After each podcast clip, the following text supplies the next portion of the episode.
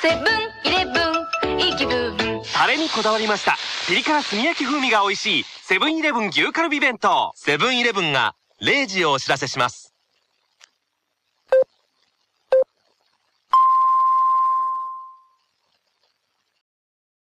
皆さん、M ラジの存続の危機なんでね。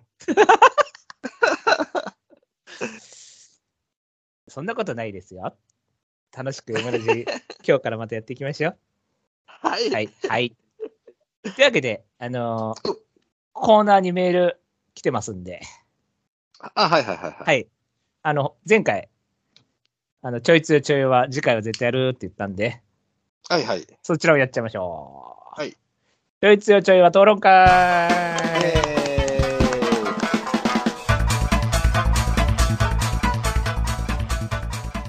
はい、このコーナーは、えー、ブライト拓也が挙げる馬よりもちょっと強い馬、もしくはちょっと弱い馬、みんな教えてねーというコーナーでございます。はいはい。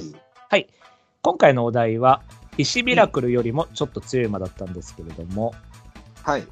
まあ、5歳以上離れてて、ヒシビラクルと直接対決ない馬で、ちょっと強い馬、皆さん教えてねっていうことで、果たしてうんうんうんどんな馬が来たんでしょうか。はい。じゃあ紹介したいと思います。はい。ラジオネーム月光さんです。おい、はいはい。拓也さん、ブライトさん、こんばんは。はい、どうも。今回のお題、ひしミラクルですが、悩ましいですね。うん。拓也さんも話していましたが、一番人気一着経験がないんですよね。あ G13 勝は立派なんですが、このあたりを踏まえて、今回はフェノーメノでお願いします。あ。はいはいはいはい。フェノーメノは G1 勝ちは春の天皇賞2回なので、ひしミラクルよりは G1 勝利だけ比較すると劣りますが、えうん2回とも非一番人気での勝利と、なかなかひしミラクルに近いものを感じます。ダービー2着、秋の天皇賞2着と、うん。えー、と G2 の参照は、えー、全て一番人気なので、えー、G1 勝ちは少ないですが、実績的にもフェノーメなのがちょい強と判断しました。拓、也、さん、判定お願いします。ってことでね。うーん。 PS、ファスト立山買えねえよってことでね。なるほど。そうです。あれはね、やっぱり、あれはね、いや、俺三着の馬も買えへんわ。メガスターダムですかはい。僕、あの、これ、お本当なんかね、一個、まあ、トラウマじゃないですけど、一個のなんかこう、悔しい点っていう、M やってて悔しい点って言ったら、うん。僕2002年めっちゃ当たってたんですけど当時受験だったんで、夏以降かけてないんですよかけてないっていうかまあああ。別に春も学生だったからかけてはないんですけどその予想すらしてなかったんですよ、うんうんうんうんうん。だから僕菊花賞を体感してないんですよそのリアルタイムであ、なるほどね。後からレースを見ただけなんですよだから、あの、あるじゃないですかあの挑む感じって予想前にうんうん。いく、ら後からそのね知識で保管してもうんできないあのリアルタイムのあのうん。こういう、こういう馬の、こういう評価だった、この馬こういう評価だった、結果こうなったみたいなやつって、もう二度と、もう僕は体感できないわけですよ、このシミラクに関しては。まあ、そうやな。そう。で、タケさん本命は何だったんですかちなみに2002年菊花賞は。えっ、とね、僕ね、必死なく本命ちょっとかな。ちょっと待ってや。あ、本命、 ノーリーズンです。ビリやないか い。中止やないかい。最高はレニングラード。レニングラードとかナムラサンクスってちょっとエムラ行きがちじゃないです。うん。で、えっ、と、3番で必死ミラクルやね。あー、なるほどね。うん。 3勝は取りましたいもう全部外れてんの外れてんねや、まあそうっすよね。これ当てらんないですよね。ん。いや、無理やと思う。うん。はい。というわけで、フェノーメノどうですか話いきなり戻しましたけど。そうですね。ええとこやね、でもね。いいとこだと思いますね。やっぱりひしめるくってそうで機すね動力、機動力がないんで、うん。やっぱり総合力で言ったらフェーナーが上でもいいかなと思うんですけど、そうですね。うん。えーじゃあ90点にしましょう。 90点で。はい。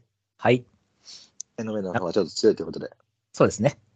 うんはい。なかなか高得点だと思います。。はいい。はい、次いきますね。はい。えっと、ラジオネーム、スターダムさんです。はい。ありがとうごブざいまライす。トさん、拓也さん、こんばんは。はい、どうも。ひしミラクルよりちょっと強い馬ですが、えーちょっと強すぎる感もありますが、ライスシャワーでどうでしょうかうえん2。頭とも名ステイヤーで、シミラクルはキクハルテ ンに加えて宝塚も勝っており、ライスシャワーはこの点劣るように思えますが、来社は倒した相手がミホノブルボン、メジロマックイーンで、シミラクルが負かした馬とは格段にレベルが違います。シミラクルも宝塚でシンボリクレッセースなどに勝っていますが、ライスシャーの方がダービー有馬でも馬券になっており、守備範囲はやや広めに感じるので、ライスシャワーに軍配を上げました。関係ないですが、この2頭に4000メートルのマッチレースとかさせたらどうなりますかねってことで。どうでしょう。うん、そうやな、まあ、そうやなやっぱ来週の方が強いかな。まあ強いでしょうねで。すよね。バックインに勝ってますからね。そうですね。じゃあ、85点で。 85点で。うん。いちなみにメジロブライト入れたらどうですか、ここ。や、僕ね、個人的にメジロブライトそんなに弱いと思ってないから、ブライト多分ちょうど5歳差かなミラクルと。だからギリ入るかあーあやってないんやね。な。はい。うん。そうだね。まあ、あの、ライスよりは皮は弱いかもしれない。フェノーメノとはどうですかいや、だからブライト強いやろ ね。じゃあ88点ぐらいってことですかそうですね。うん、じゃあミラクルよりは強いでいいんですね、ブライト。ミラクルよりはブライトの方が強い。だからあフそうでェすノーメノとシミラクルでちょっと僕、一応90点になってんけど、あー、なるほどね。ね。もしかしたらミラクルの方が強いのかなっていう感じもするしって感じかな。はいはいはいはい。うん。多分ね、でも10回やったら、7回はフェノー勝つと思うんですけど、まあそう、そういうことだね。結局その3回の安イ定ン感っていうことね。インパクトが多分、うんあの、皮脂の方が強いイメージそういうことよね。勝ち方的には。うん。ただまあ、総合力だとフェノーかなっていう。ええのかな。そうですね。まあ、そんな感じですかね、じゃあ。月光さん90点で勝ちということで。はい、じゃあフェノメノでいきましょはい、おめでとうございます。う。は。い。じゃあ、次回のお題を、えーっとね、そしたらね、レニングラードにします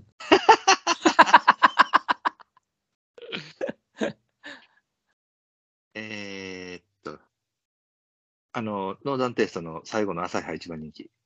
ああ、クリス・ザ・ブレイブクリス・ザ・ブレイブでちょっと強いまでいきましょう。い多分、もはやや、聞でいてもるク。リスはあれかん。クリスはそもそも G、重賞買ってないか。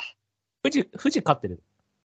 あ、フジセックス買ってるのか。富士と関谷勝ってなかったっけい関谷とか買ってたっけや、なんかそんなマグナーテン、マグナーテンと、にク勝っリてス・なかザ・ったブレイ。ブでそんな買ってたかな。富士ステークス勝ったのは覚えてる。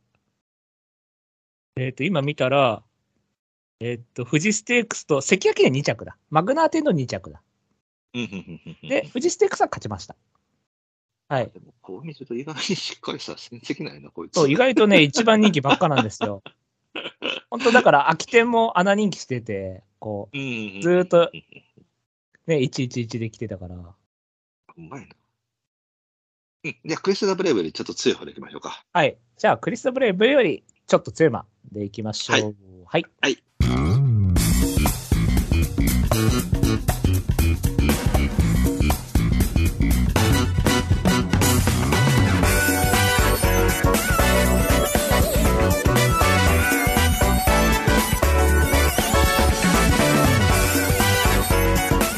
まとまり系系バスロンエムラジどうも、改めまして、こんばんは。エムラジでございます。ブライトです。いはい、どうも、タカです。やー、三寒四温とは言いますけどもね。いや、本当に雨が降ったり、 またここ天気の話っていうね。はい。特にオチもないんですけれども。だけはど、宮城にあれなんちゃう ?3 年連続不良とかなるじゃん。そう、また雨なんですよ、本当に。なあ。でしかもちょっと前もほら、ストレートガールとかさ、うん、あのあ、そうね。星雲構成とかの時、星雲構成もそうやんな。とかの時とか、でも雨ばっか多くないですそうななんか。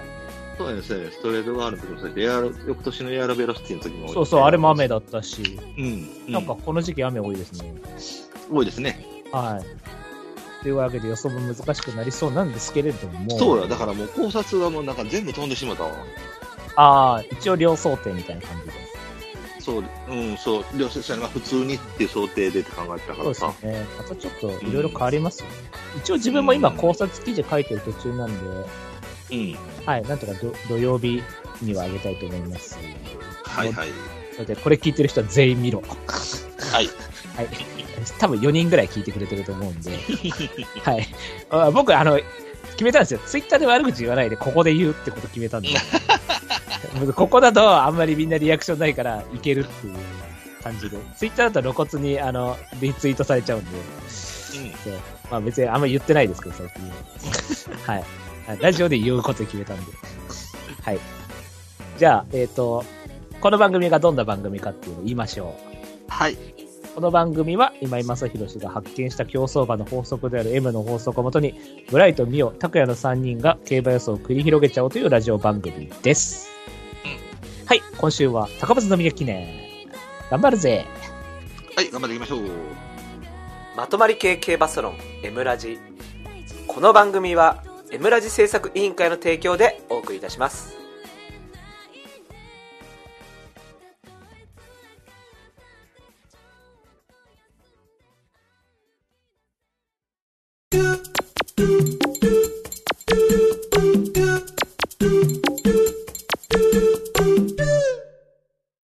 予想コーナーイイエーイはい、今週の予想レースは第53回高松宮記念でございます。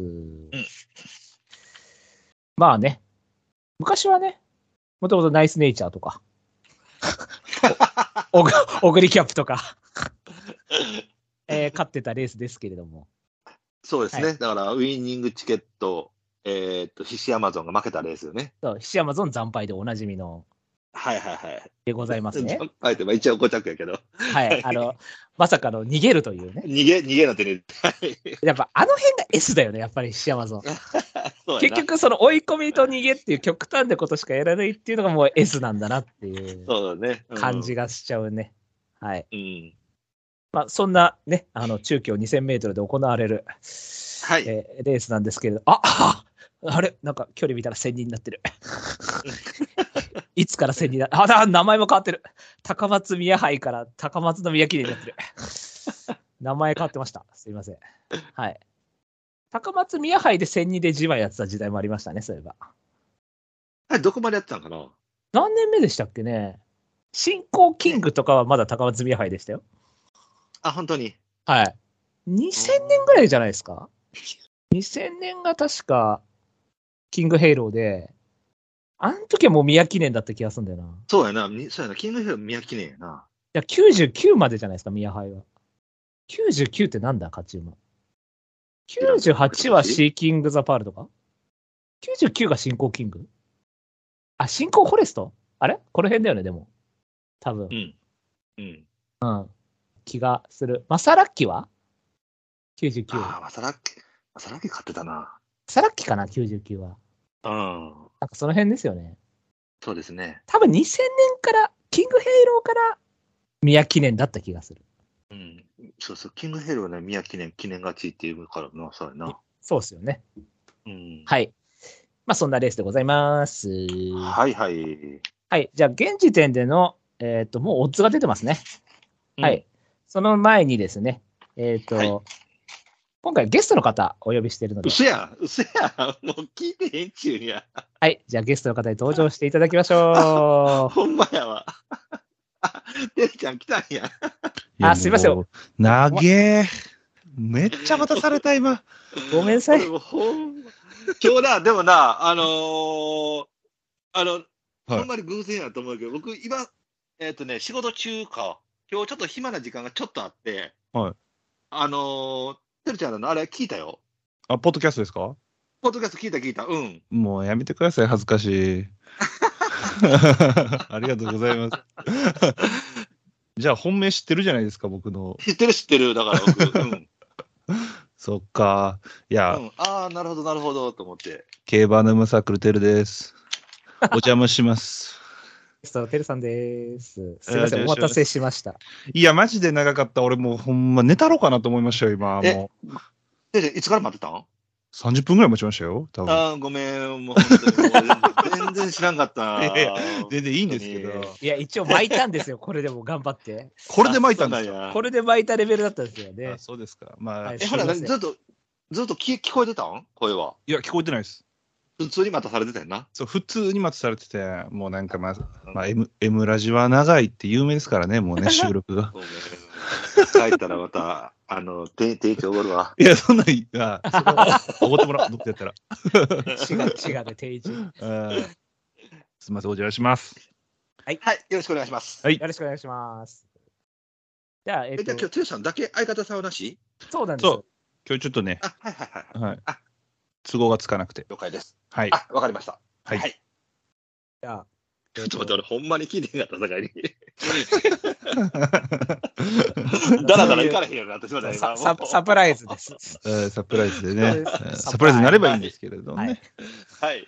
まあまあまあ。じゃあ、えっと、現時点でのオッズ言ってきますんで。はいはいはいえっと、1番人気、メイキエール3.7倍。はい。 2番人気、えーアグリ6.1倍。3番人気、えーピクシーナイト7.7倍。4番人気、東進マカオ7.9倍。えーここまでが10倍を切る人気で、以下、ナムラクレア10.5、えーロータスランド12.6、そうですね、グレナディアガーズ14.8と続いていきます。はい、じゃあこんな感じなんですけれども。はい。はい、じゃあ3人の本命をね。じゃあ、3人の本命、大丈夫でしょうかはい、はい大丈夫です。はい、では3人の本命です。せーの、ズドン。あ、なるほ ど。了解です。えーブライト本命、メケール、えー、タクヤさん本命、キルロード、そしてゲストのテルさん本命、トラベスーラとなっております。はいはいじゃあ、まあ、きメイケイちゃんですね。一番人気になってますか、うんぐらいですよね。はい。えっ、と、まあ、この馬なんですけど、まあ、ミッキー・アル・ハービンジャーで、まあ、タイプとしたらどうなんですかね。まあ、S 主導だと思うんですけど、まあ、もともとはかかって、まあ、延長でコントロールつかなかったりとか、そういう感じの馬だったんですけど、まあ、距離短くすることによって、はい、だんだんとコントロールできるようになってきて、まあ、昨年のシルクロードからは、割と安定した成績を重ねてるんですけど、まあ、昨年スプリンターで負けてしまったんですけど、ここはやっぱり、まあ、やっぱセントウル頑張りすぎちゃった1分6秒2っていうすごい超高速タイムで勝っちゃった反動が、まあ、まんま出ちゃったっていうのもあったんで、というわけで GM を学んで、あじゃあ前哨戦使わなきゃいいんだと。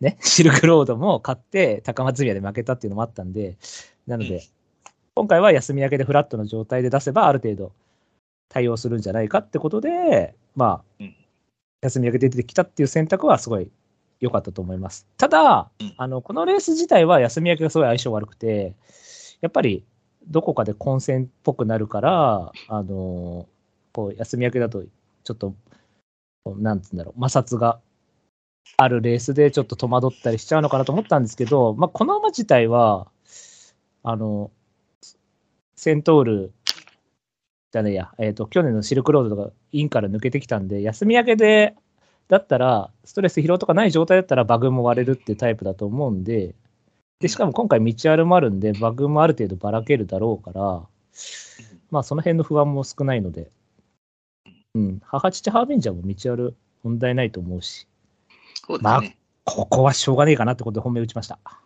はい。はい。じゃあ、高谷さんは 皆さん聞きました。おお、来た。はい。えっ、と、まあ確かに上下、で、上行けば多分強い馬やと思います。で、えっ、とね、一応この馬、あのーなんだっけ、えっ、と、G1 で上位人気にされてたこともある馬なので、一応僕の中では実績馬として扱いました。はい。で、実績馬ってなると、その、今回 G1 勝ってる馬がグレナディアガース、えー、ナランフレグ。はい。だっけえピクシだったーっ。けしあ、ピクシー、ピクシー、ごめんなさい、ピクシー。で、はいまあ、メケールは買ってないけれども、一応ちょっと実績馬としての方に入れたっていう形にしたんで、で、この4頭から、えーの中で、えー比較をしていくと、えっ、と、僕の中では一番上には取れなかった。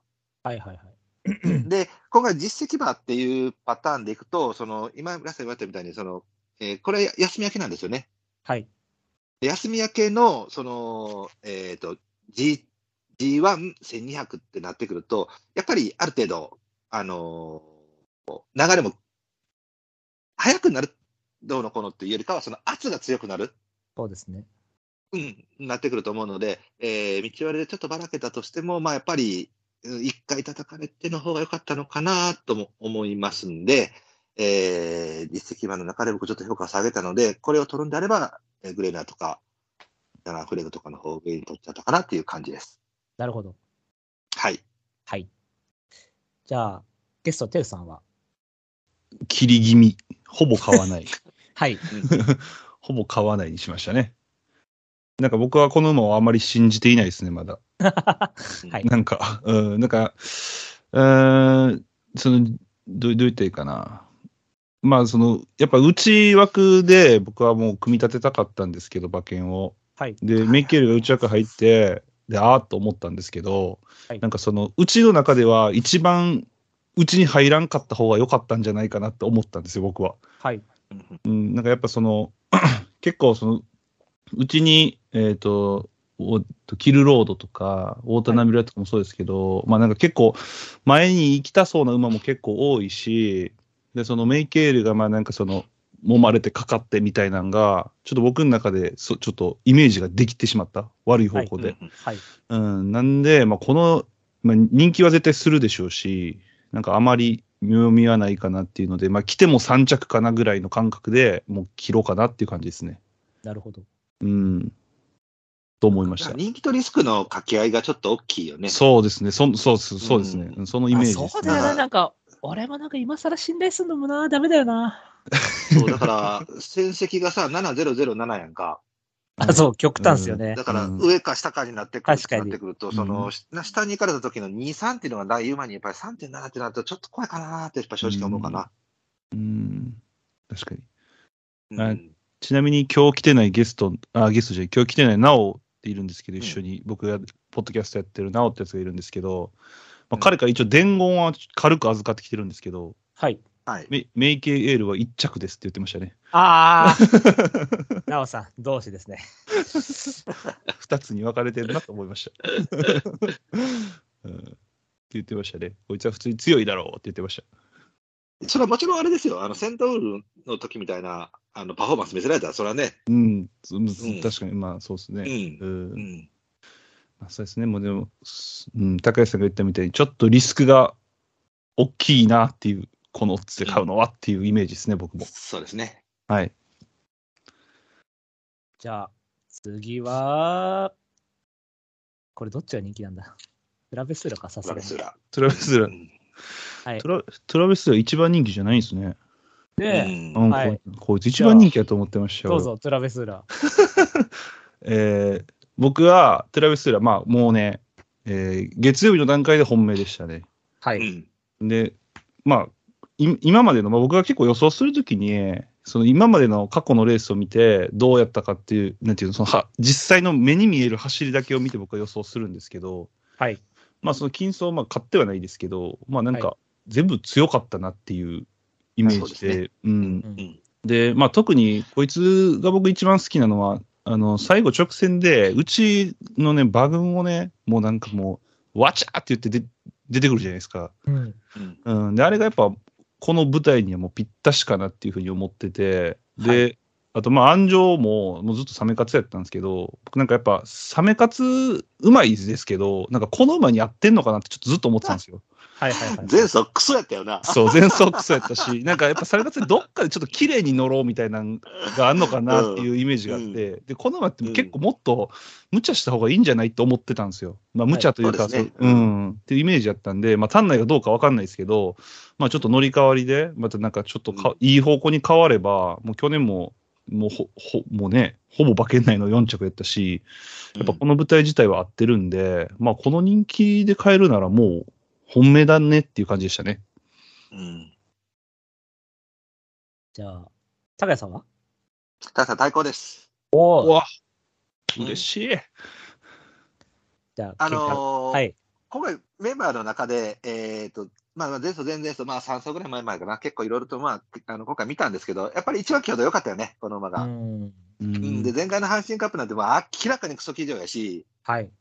やのに大外からやっぱりすごい足で飛んできてるから、まあまあまあ、活力は絶対あるかなと思うよね。まあ、問題はだから、あまりにも活性がなさすぎる。そうですね、先行してないから。うんでね、ただ、この馬、出遅れはないのよね。いまやあそうですね、スタートはは出れて、うんまあ、自然と後方みたいな。そういう感じなのね。で、今、あの、てるさんも言ったけども、こいつ、内抜きもできるし、外の、のところも走ってこれるしっていうタイプなので、まあ、あの、末吉は、まあ、それなりにきっちりとしっかりとしてるのかなとも思う。で、今回、まあ、短縮になって道寄りになったら、若干活性の面に関しては、目をつぶれるのかなとも思ったので、はいえーまあ、で、このレース、まあ、内側が、まあ、ある程度有利だっていうふうにも出てるんで、まあ、そうなれば、やっぱうちの方から、えー、さばいていくならば、これが、結構いいかなと思うし、で、安城がね、えー、誰ですか、これ。ね、いや、わかんないですよ。あんまり見たことないですね。僕はあんま見たことない方なんですけども、まあ、ね彼 女 10, の川瀬から10 10年ぐらい G- G3 も勝ててなかった気がしたんですけど。そう名で手すでねしょ、名手。うん。だから、こね、このそれ変わったから何が変わるのかなという感じもするんですけれども、まあ、馬単体と見ただけでいくと、まあ、うちからいくと、まあ、これか、キルロードに目がいっちゃったかなという感じです。うん、僕、これ4番手なんですけど、おこれでも、あ、でも今1個、道割るっていうのがちょっとキーポイントになったかなって今一瞬思いました。結局、うん、バグバラドレドレムジャーニーもね。バグンバラ系、そう、ドリームチャレンジ、しかもアドマイ個人も道割りいいですからね。だだって、アストンマーちゃん、スプリンターあ、そうか。不良ですからね、あの逃げ切これはね、うん。そううんなんで、あと、そのばらけることによって、その単内の負担を減らすっていう、 その、多分両バーバーだともうがっちりイン、インをこう抜けてこないと、ガチガチになるよそなれこそムーアみたいな感じ、ムーアのベベラアズールみたいな感じで来ないといけないと思うんですけど、うんまあ単内あれできないじゃないですか。うんそう。でも、道あるになると結構ばらけるから、その抜けやすくはなるかなっていうので、そうですね。こああ、これか。これか。僕、だから一個気になったの、僕、阪神カップ本命だったから、この前すごい見てて、その、さね、あの、いつもいサメ勝さん、インちゃんとついてくれるのに、この時だけもうお外分回しになっちゃったんうで、んちょっと、まあ、ちょっと、多いと思ったんですけどうん、まあ、毎回だからレース内容としては自分の力しっかり出すっていうタイプでいいんですけど、やっぱりこのまま鮮度とかないんで、あの、はいね、そうね、そうね。で、8歳ボバっていうのもあるから、ちょっと1のイメージが湧きづらかったんですよね、その、うんあの、全体的に、その戦績的に、うんもう、こう、ずっと、まあでも、このままのいいとこはやっぱ1004とかもちゃんと使ってるから、こう、距離とかの変化はあるんで、そのずっと1002、1002、1002じゃないから、そう、そう、そうそ、う。その辺はいいと思うんですけど、だからなんかもっと、なんかバウンドとか先行1個入れるとか、なんかもう1個あれば本命でもいいと思うんですけど、っていうね。それの辺でちょっと、うんまあまあ、4番手にしちゃったんですけど、そう一応なんか、テルさんにあのせ説明すると、そのさっき活性化がないのは道あるでごまかせるみたいな話あったと思うんですけど、はい。そのなんか活性化っていうのは、要は前行く力、その先行力みたいな、3番手はいとはか4いは番い手。そう、それは基本、今、現代競馬においてすごい重要視されてるというか、基本的にやっぱりいい位置にいないと競馬って勝てないっていうのが、あの、うん昔より顕著になってて、やっぱ馬場も綺麗だから、やっぱりそそのずぶいともう、なんか、トロトロしてる間にもうレースが終わっちゃうみたいなことが多いんで、うん。だけど、道あれだと適性とかの部分も大きく出てて、あとその、なんていうの、後ろからでも、その適性でこう、外からぐーってまくってきたりとかっていうのもよりできやすいし、ばらけるんで、その、うん道あれになることによって、そういうなんか先行力みたいのをかき消せるっていうのがあるんですよね。えーなので、そのちょっとずぶいまでも道あれだと届いちゃうみたいな部分があるんで、そういう意味でこういう追い込みばっかしかしてなくて、普通の両馬場でパンパンの馬場だったら、ちょっと前の綺麗にタイトに回ってきた綺麗な馬とかにスッてやられちゃうけど、道あれだとそれがごまかせるよっていうのがあるうんで、ん。そういう意味でトラベスーラっていうのは、そのその辺をだから道あれでかき消せる。しかなるほもド、どねドリームジャーニーも道あれすごい成績いい絞馬なんで、うん。ステイゴールド。ステイゴールドもすごい道あるがいい仕事だったんですよ、ドリージャの父親の。へーなので、そういう意味のもある鳥んで。田はめっちゃいいと思う。うんそうそうう。んドリージャは道あるいいんですよね。じゃあこいつで俺気になってるのが、そはのい、 2年前のシルクロードステークスあるじゃないですか。なんかめちゃくちゃ負けてるやつ。はいはいはいはいはうん。いああ、はいはいはい。あの時に。はい、で、はい。こっから次高松宮記念行ってるじゃないですか。はい。で、その、その、その高松宮記念出てからずっと後ろからなってて、それまでずっと前目行ってたじゃないですうか。んこれ確かに。これ何なんですかどういうことなんですかそれはもう、こういうふうにしようって言ってこうしてるんですかうわ、これ何なだかんですらかこういうのってよくあるパターンで、一回そういうパターンがはまると、あ、これが合ってるんやっていうことで、そのまま続けちゃうっていうことやと思うね。あだから、おそらく今回、えっ、と、なんだっけ、えっ、と、ロータスランドあ、はい。はいこれが前回、偶然に後ろから行って A, A レースしたやんか。はいしはい、ましはい。たね。だから今回その可能性高いよね、今回この馬も。あなるほどね。はい。。うん。だからそういう、そういうパターンやと思うけどね、そっちの方が良かったさがそのまま続けたら、結果良かったさに、じゃあそのままで、あ、こっちの方が合うてるんやっていうパターンやと思うけどね。うんああ、なるほどな。うん。うん。そう多分 G1 や境に、そのなんていうの、あの、チャラチャラいったっていう感じではないやろけれども、まあ、8着か7着狙いましょう、金曜っていう感じで乗ったら、すんげえ足使った境に、あ、後ろからの方がおてんやみたいなパターンやと思うんだけどね。うんうんうん。なんかそうそれだけちょっと気になってたんですよね。結構でこものなん辺はか、だから人気人気馬では絶対できひんところよね。うんあ、そっか、一発でポンって確いかうにね。うん、人気のない馬はやっぱこういう、なんかぼぼやーっとしてて、なんかもう死んだふりしてて、なんか動かしたら意外に動いたわみたいなパターンがあるから、はいはいはいうん。だから3連服とか3連単の3着っていうのは難しいのよ。ああ、なるほどね。うんうん、こういうのがハマってきよる境にたまにね、一一二弱っていうのはある程度力で来なあかんけれども、うん。なるほどな。あとでこの前いいところはね、あの一応阪神カップで、えー、とこれだけだよね、出てきてるの。なんでダイエットにも出てこないんだろうね。ああ、グレナディアガーズも一個挟んでるからね。確かに。あ、そうかそうか、うん半球杯挟んでるからね。そうなんですね。で、まあ、もう一つ、あの、バイスさん言ったみたいにね、この前やっぱりちょっと使いすぎなところがあるよね。あーあだからその同じ似たようなレースというかね、ずーっとそうそこうそうそうう、重症はこう、あるとし主要路線は全部使っちゃってるんうで、ん、だからその辺がちょっとなーっていうのね。うで、ん割とこのレースってリピーターレースよね。あそうですね、星雲構成とかね。うん。だからまあそういう意味で、去年の4着馬、4着馬、ちょっと、なんて感じ。一着です。うん、まあ悪くはないと思う。一着です。大事なことだ2回言いましたね。うんもう一回、もう一回言おうかなと思ったぐらいですけどね。じゃあ、ヒルロード、はい。えっ、と、まあ、これが今言ったみたいに、去年のその三着馬、えっ、と、去年出てきてる、あの、高松宮記念の中での、ナランフレグ、ロータスランド、キルロード、トラベスラ、メイケールと全部いるんやけれども、はい、えー、前哨戦の動き見る限りでは、これが一番良さそうかなーっていう感じに見えたのが、まず一つと、はい、えー、と、このまま、まあ、ある程度、先行もできると。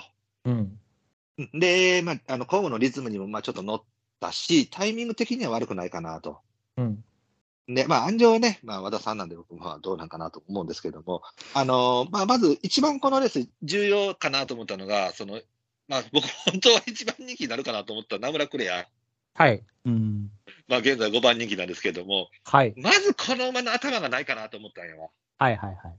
だから、この時点でもう単勝爆弾みたいな感じのレースになるやろなと思ってたんで、はい、うん、で、そうなると、一番最初に、まあ、考えてたのは、この上にとか、あと、あのーグレナディアガースやったんやけど、うん、グレナさん、ちょっとやっぱり勝ち切るのには S 弱いかなと思ったのよ。はい、はい、はい。うん、そうすると上跳ね、下跳ねっていうタイプの馬を狙った方がいいのかなと思ったら、そのまあメイケールもちろんそっちのタイプなんやけど、これはちょっと一番人気の3.7なんでリスキーなパターンにはまってたので、うん、えそれならキルロード、トラベスーラの方がまあ上下あるかなと。うん、 S であったり C であったりみたいな、ちょっと激戦タイプ。はい、はい、はい。うん、で、えー両方ともより、えー重くなった方が、まあまあ、ある程度いいかなという。はいうん、で、まあ、2頭の差は、えー、1ドル的にこっちの方が、まあ、じっと捨てられる、いい位置に取れるかなということ。そうですね、まあ、先行して、ナビレラがまあどうなるか分かんないけど、ある程う度ん、インはいけそうですもんね。取れるでしょうねという感じ。で、まあ、あとはそのセニセニセニセニセニなんで、ちょっと距離線度っていうのがまあどうしてもないから、まあ、この辺はだから、道割れになって、その前向きさだけが強調されるレースになってきたら、まあ、あの、僕はほら、その距離線度っていうのはある程度、あの、両馬割れのの時に重要視されるかなと思ってる人なんで、はい、はい。うん、道割れになってくると、ちょっとそっちはもうその適正の方によると思ってるから、ああ、なるほどね。道ある適正の方が重要になっちゃうってことね。そうです。そういう意味では、まあ、今回それは消せるかなと思ったんで、こっちの方を上に持ってきたと。うん。おー、国の側にみたいなことはせんといてくれって感じです。 邪魔すんだよってね。あ、そうだよ、和田龍二てめえ。うん。俺の、俺の短所を。うんてていうか、生まれも全部。うんじゃあ、てるさんはどうですか、キルロード。えー、3.5番手ですね。あ、結構上上位評価だ。ああ、もう上位評価ですね。はい。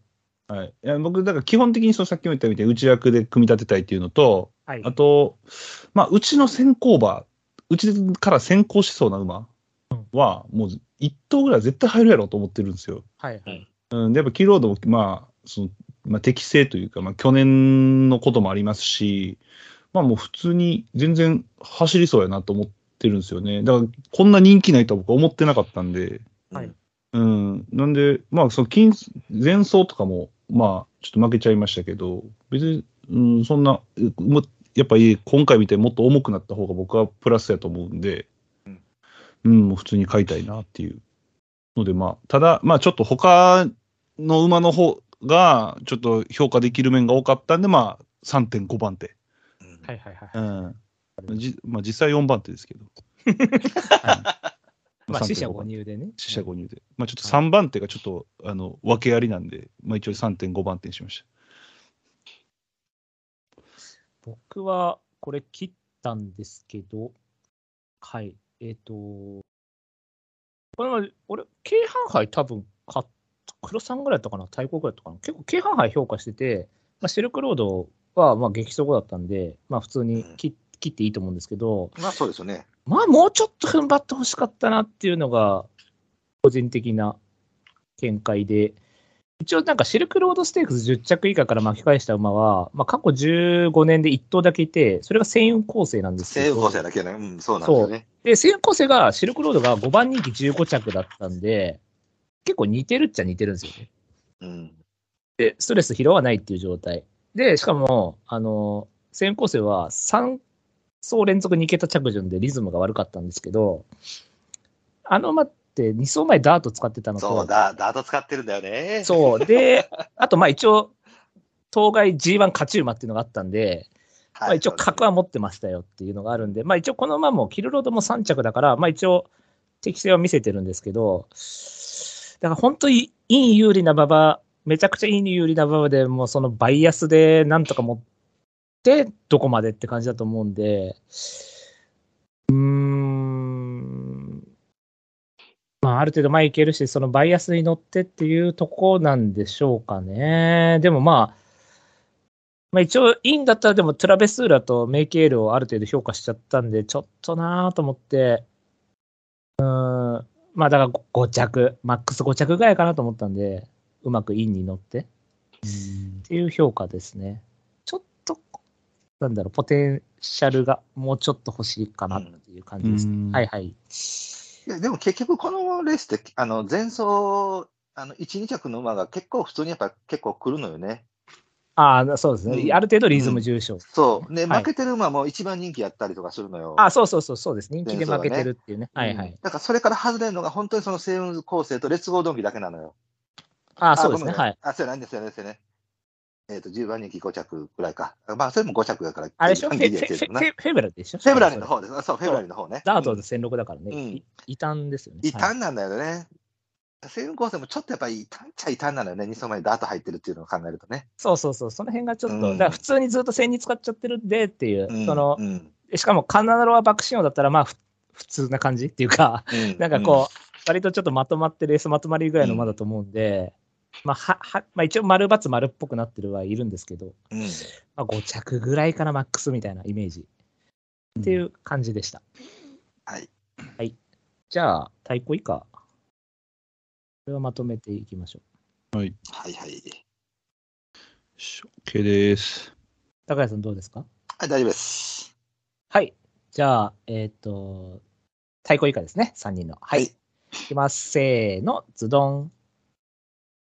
はい。えっ、と、なんか似てるぞ。えっ、と、ブライト。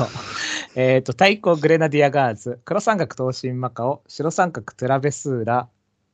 えー、そしあ、白三角さんといて、トラベスーラ、アグリ、ロータスランドです。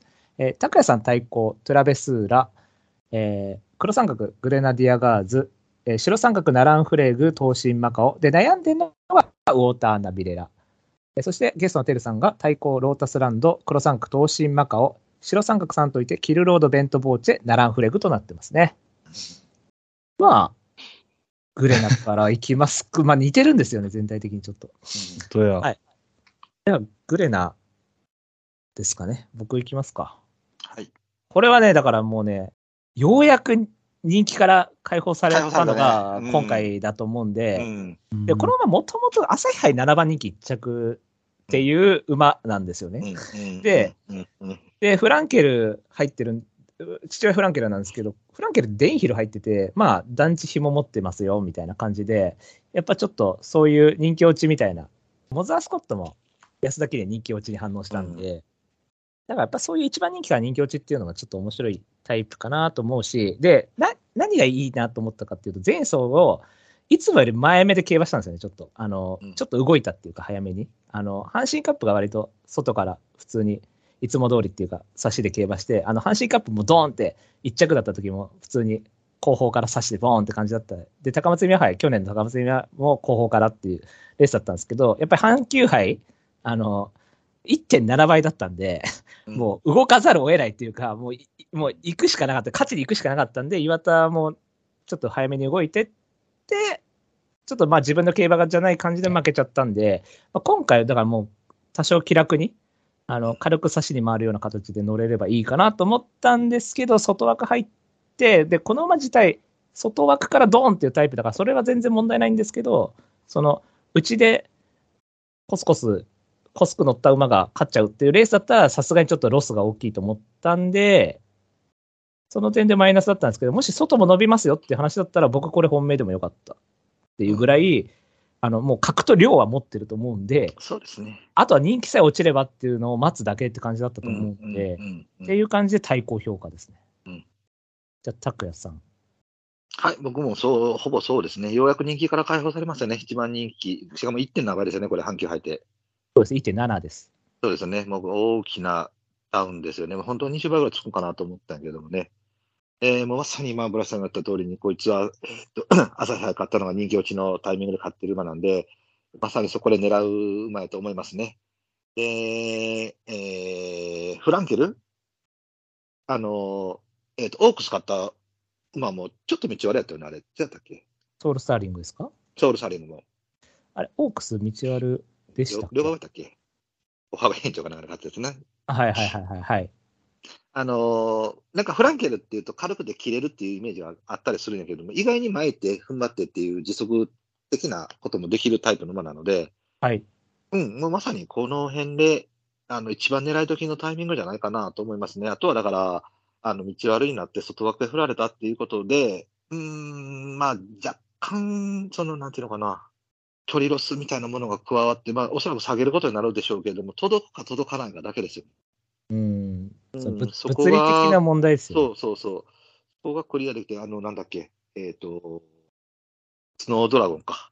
はいはいはいはい。が買った時みたいな感じであれば、これが普通に外から飛んできてもいいんじゃないかなと思いますけどね。もうたタイミングとしてはバチッチだと思います。僕も両馬場な本命でした。エルさんはどうですか一応切ってますけども。切ってますね。だからその、えっと、さっき高谷さんも言ってた、と届くかなっていうのと、あと、両馬場やったらみたいな言ってあったじゃないですか。はうい。ん、でそれで切った感じですね。だかだからら量じゃないもん届かね、や結局ね。ろしそうですね。届かんかなみたいな、その枠的にもちょっと、まあ結局外回す感じになるやろうなっていうのもあるし、うん、ちょっとどうかなっていう。でもなんかそう今話聞いてて、まあなんか、まあほら、二人はほら、説得力あるじゃないですか。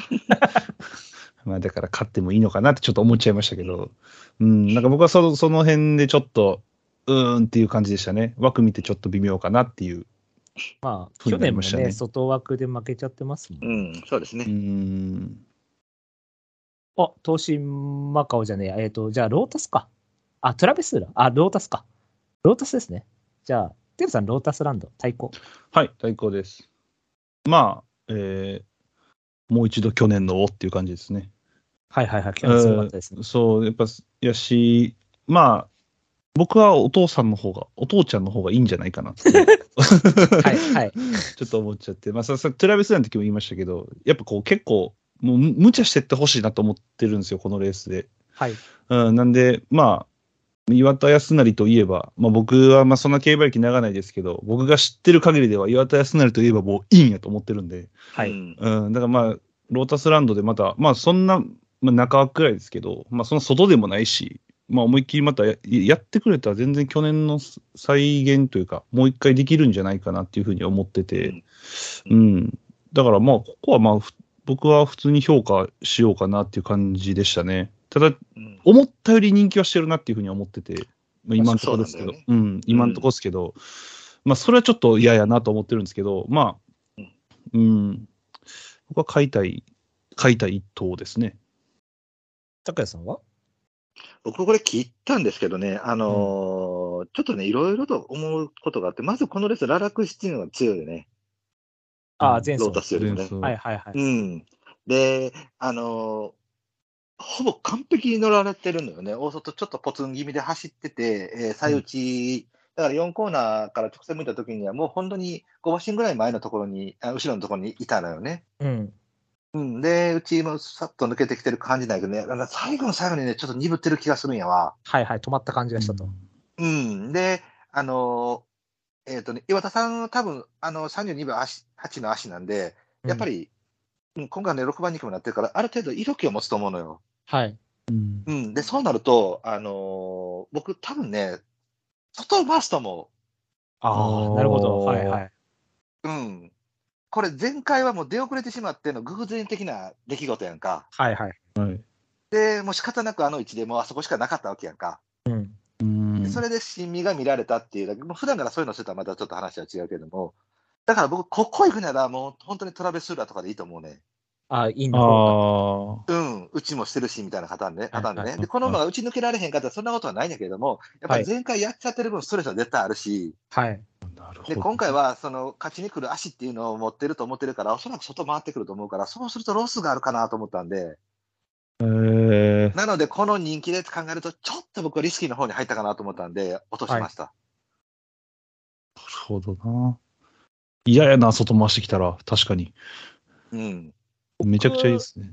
6番手で、まあ、抑えたって感じになってるんですけど、こ僕、マイルチャンピオンがやっぱ強かったなと思ってて、その、強かもっうたね一確か瞬に一瞬勝勝つかなと思ったか ら、確かに本当強かったよねそうそうそうそう。やっぱり、結局だから似たような条件使って、全部0秒4以内に負けてる馬って感じになっそてうそうなての、よちょっとね、うんこう躍動感が薄れてるんですよ、戦績的にはね。た、だ、まあそういうのもひっくるめて、まあ道あるとかだったらごまかせるし、昨年やっぱり京都牝馬、普通に超高速で勝った後に、普通に道あるでももう一回千二で来たっていうのもあったんで、結構ここびっくりしましたよね。やっぱ激走後でもう一回来てっていうのがあったんで、やっぱある程度ポテンシャルあると思うし、適性もあると思うんで、で今回、前走はだからやっぱりね、前走がやっぱりね、あのややこしくしてるんですよね、あの内容がね、その E についてっていうのが。例えばこれ普通に先行して、4着5着とかだったら別に買ってもいいよって感じになるような気もするんだけど、なんか前回がねーと思ったんですけど、まあだから僕はなんかどっちかというと苦手な競馬でまあなんとか持ってきたかなっていう感じもしたんで、やっぱりああいう後方から32秒8使って勝つような馬ではないと思うんで、ある程度前目で33秒後半から4、34秒ぐらい使って、まあ、前目で押し切るっていうのがベストの馬だとは思うんで、まあ、やっぱり岩田だったら多分まあそんな人気考えず、普通にもうイン付きで来ると思うんですよね、僕はね。あん色気とかっていうよりかは。うんいや、そうしてほしいですけどね。うんうんもう本当になんかもうピンかパーカーで乗ってくれるとは思うんですよね。まあ、これが例えば一番人気で5倍とかって4倍とかってなったら、ちょっと大事に乗っちゃうかもしれないですけど、まあまあ、まだ6番人気だったら、思い切って行ってくれるんじゃないかと思うんで、まあ、ある程度こう、うん、行くとは思う。これでも、あの、馬としてもストレス感じへんかな。前回ポツンやった境さ、ある程度足もためられたけど、これ、なんていうの、ちょっとこう出す出していかれたら、短縮やし、ペースも上がるし、馬群っていう中や、まあ馬群の中に入るかどうかわかんないけど、はいはいはいはい。馬群が近づくってなると、あの、最後の足思ってた以上にあれっていうパターンにならへん僕、だから、スキャットダディだから、僕、そっちの方が向いてると思うんですけどね。あの、ほら、多分本質はそうかもしれん。あの、今、前走このは馬がそうそうギャそギャップって話ですよね。う。そうそうそうそう。だから前走、だから、その、この馬自体が楽に感じたのかどうかって話ですよね。だから、まあ、それはそう、あるわな。どっちに変えてるかわからへんけども。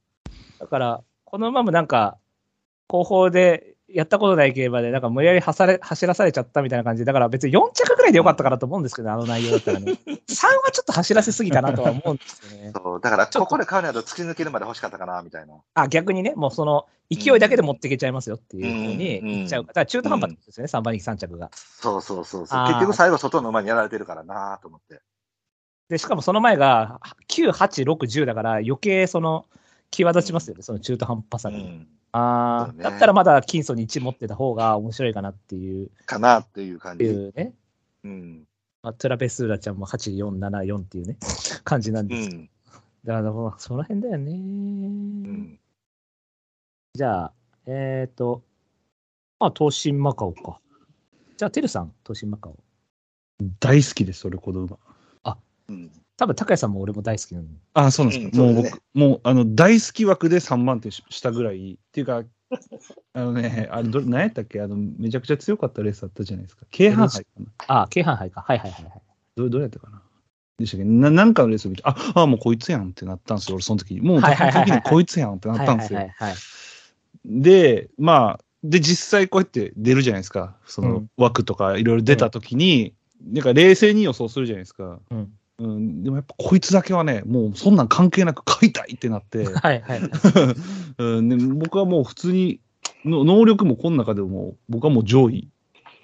まあ、に人気もまあ人気しますし、あれですけど、まあ、僕はもう一番強いとでも思いいぐらいやと思ってるんで、はいもうこれはもう枠とか関係なく普通にもう買おうって決めてたんで、うの3番手ですね。だからキーロードが3.5番手とかわけわからんこと言ってたんです けど、これはもう普通に強いでしょと思ってます。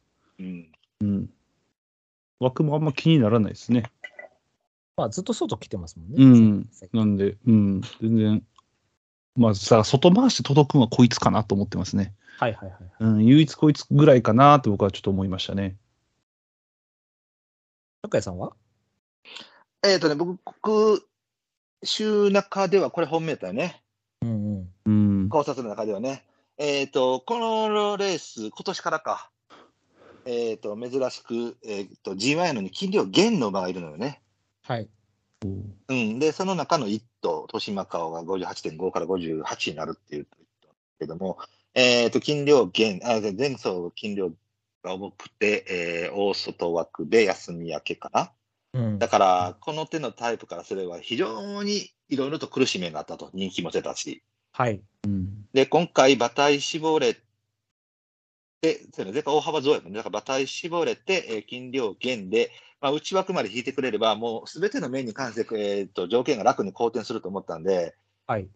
文句なしこれかなと思ったんやわ。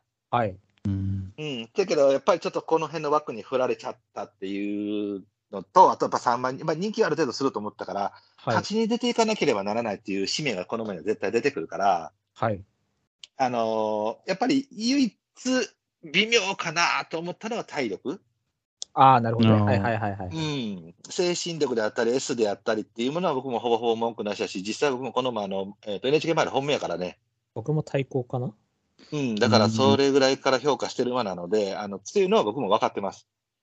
で、このメンバーの中でも多分、あの全然普通に勝ててもいい馬やとは思うんだけれども、ちょっとやっぱ道原の外目になって、えーね、鮫島君、トラベスーラみたいなことされちゃうと、さすがになぁと思ったんで、あーあ、のこれがだから今言ったみたいに15倍、20倍とかつくんであればそこは目つぶろうと思ったんやけど、やっぱりなるほどね7.9ってなると、やっぱりそこは目つぶられへんから、そうですね。あうん、だからそれはもうリスクとして考えなければ仕方のない枠なんで、なのでちょっと評価をここまで下げたと。なるほーど。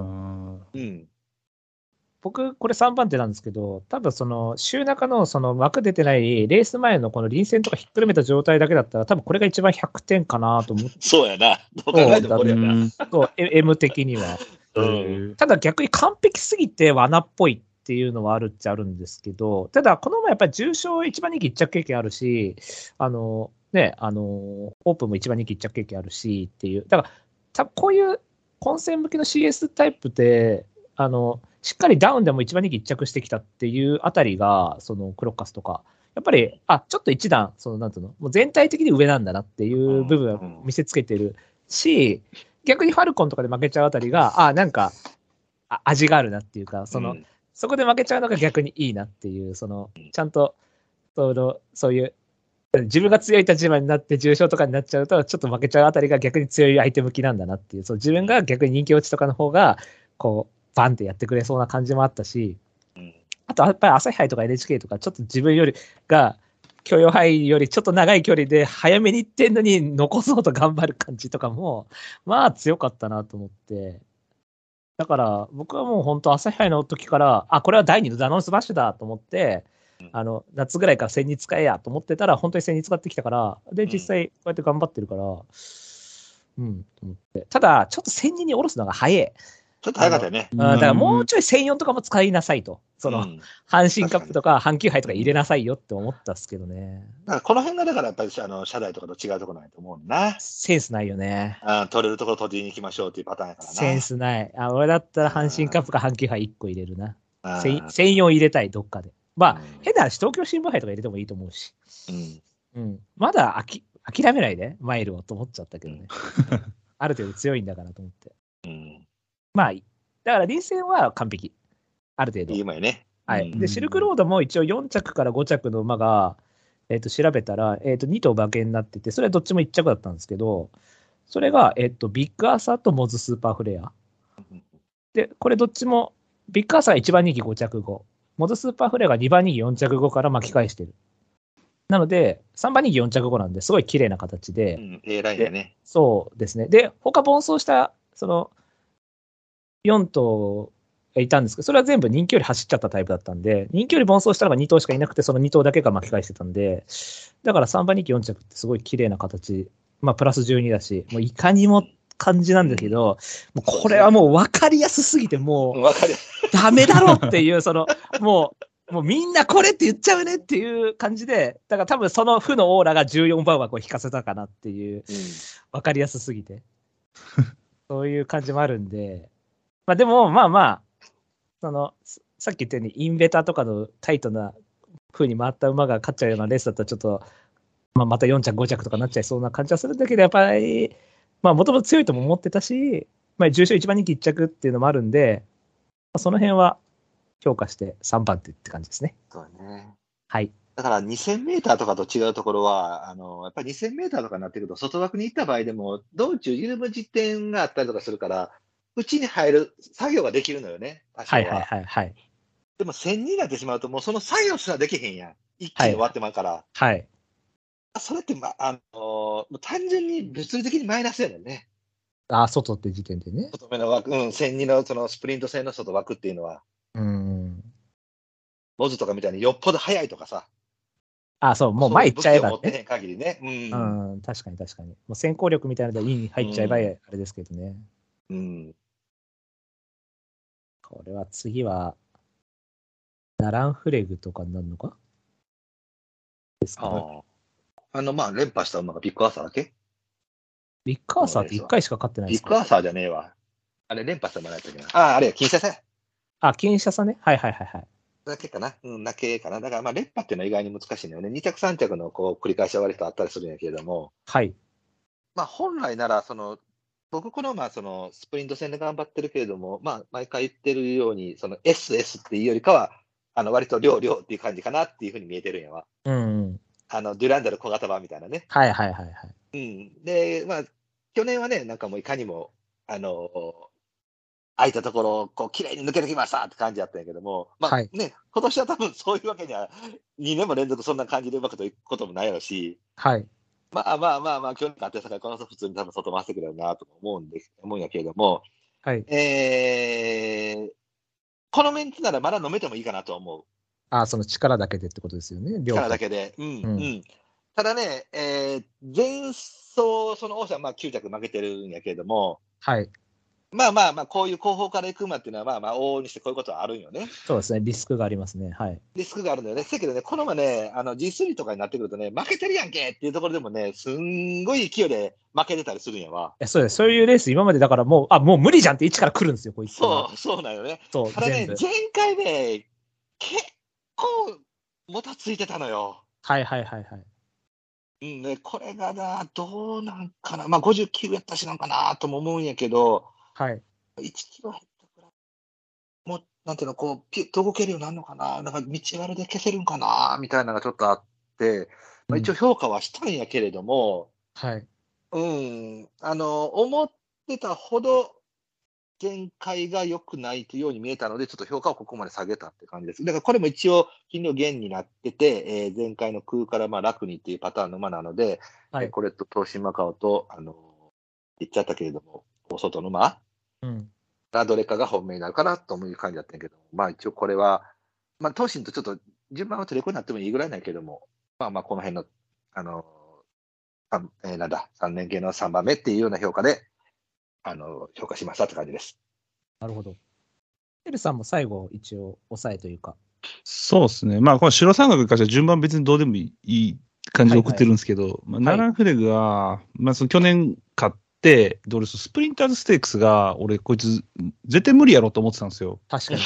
はいはいはい。うん、ほな、え、くんやと思って、ほんで、俺、これ、もううんだ、これね、もう嫌な思い出で、僕、これジャンダルム本命やったんですよ、スプリンはタいーズはステいークスはがい。。で着てるやんと思ったら、なんかめっちゃ変なん入ってるしと思って、ほんで見たらナランフレグで、だから、こっち強いやんと思ってたんですけど、まあその前走、僕も前走が、なんかちょっと、ちょっと弱っと思っちゃったんですよ、俺。ななんか思った以上、そう出てなかったよね。そうなんですよね。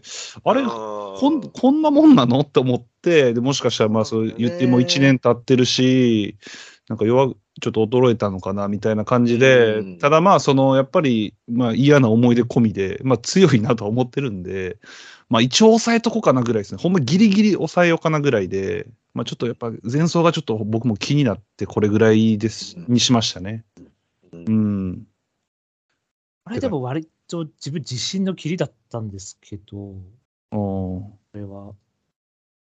なんかよくありがちっていうか、その、一回何か成し遂げて、こうパンっていった馬が、まあ今10着9着って連続で来てるんで、なのでやっぱりピーク迎えちゃったかなと思って。うん。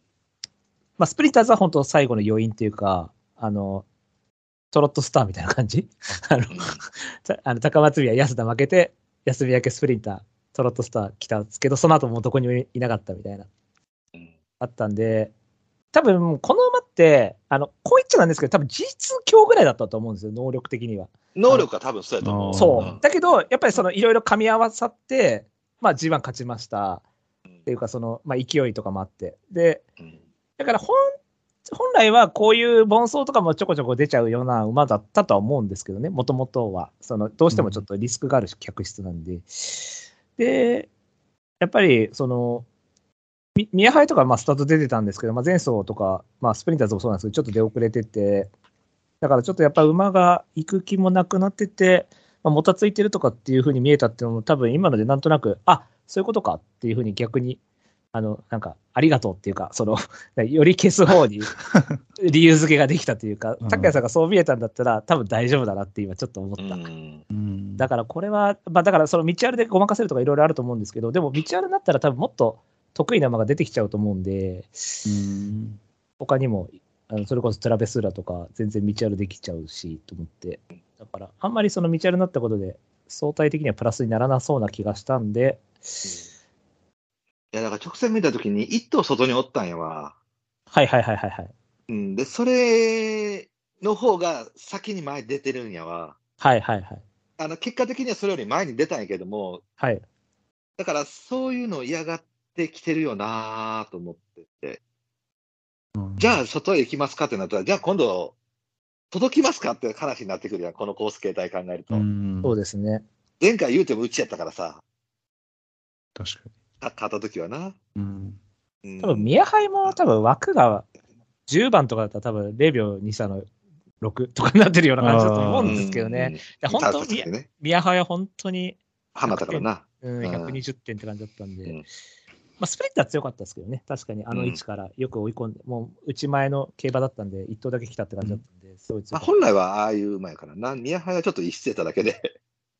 そうそう、本来はね、ああいううん真ん中からみたいな感じなんですけど、ああ、そうですね、やっぱオーシャンがちょっと、うん。まうんあ、うんボバで、ボバで7歳だし、脂肪が入りできるか分かんないけど、うん行ってくださいって感じかな。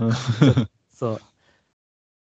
あと、じゃあ僕、あ、そう、奈良フレゴは行ったから、あじゃあ僕、アグリ行きますアグリ、はい。人気してるの誰、これ人気やね人気してる。うん。僕やっぱりね、前走がね、あの、これまあ4連勝中なんですけど、やっぱ前走、まあちょっとダディズビビットごときに0秒0差なんですけ ど、まあそう思っちゃうんですけど、でも一う応勝って、一応早め抜け出したら、まあもう勝ちだなっていうあの感じだまあ、ダビダディーズは来ましたけど、あんま負けるって感じじゃなかったんで、もう勝ちだなとは思ったんで、0秒0差では、の割には。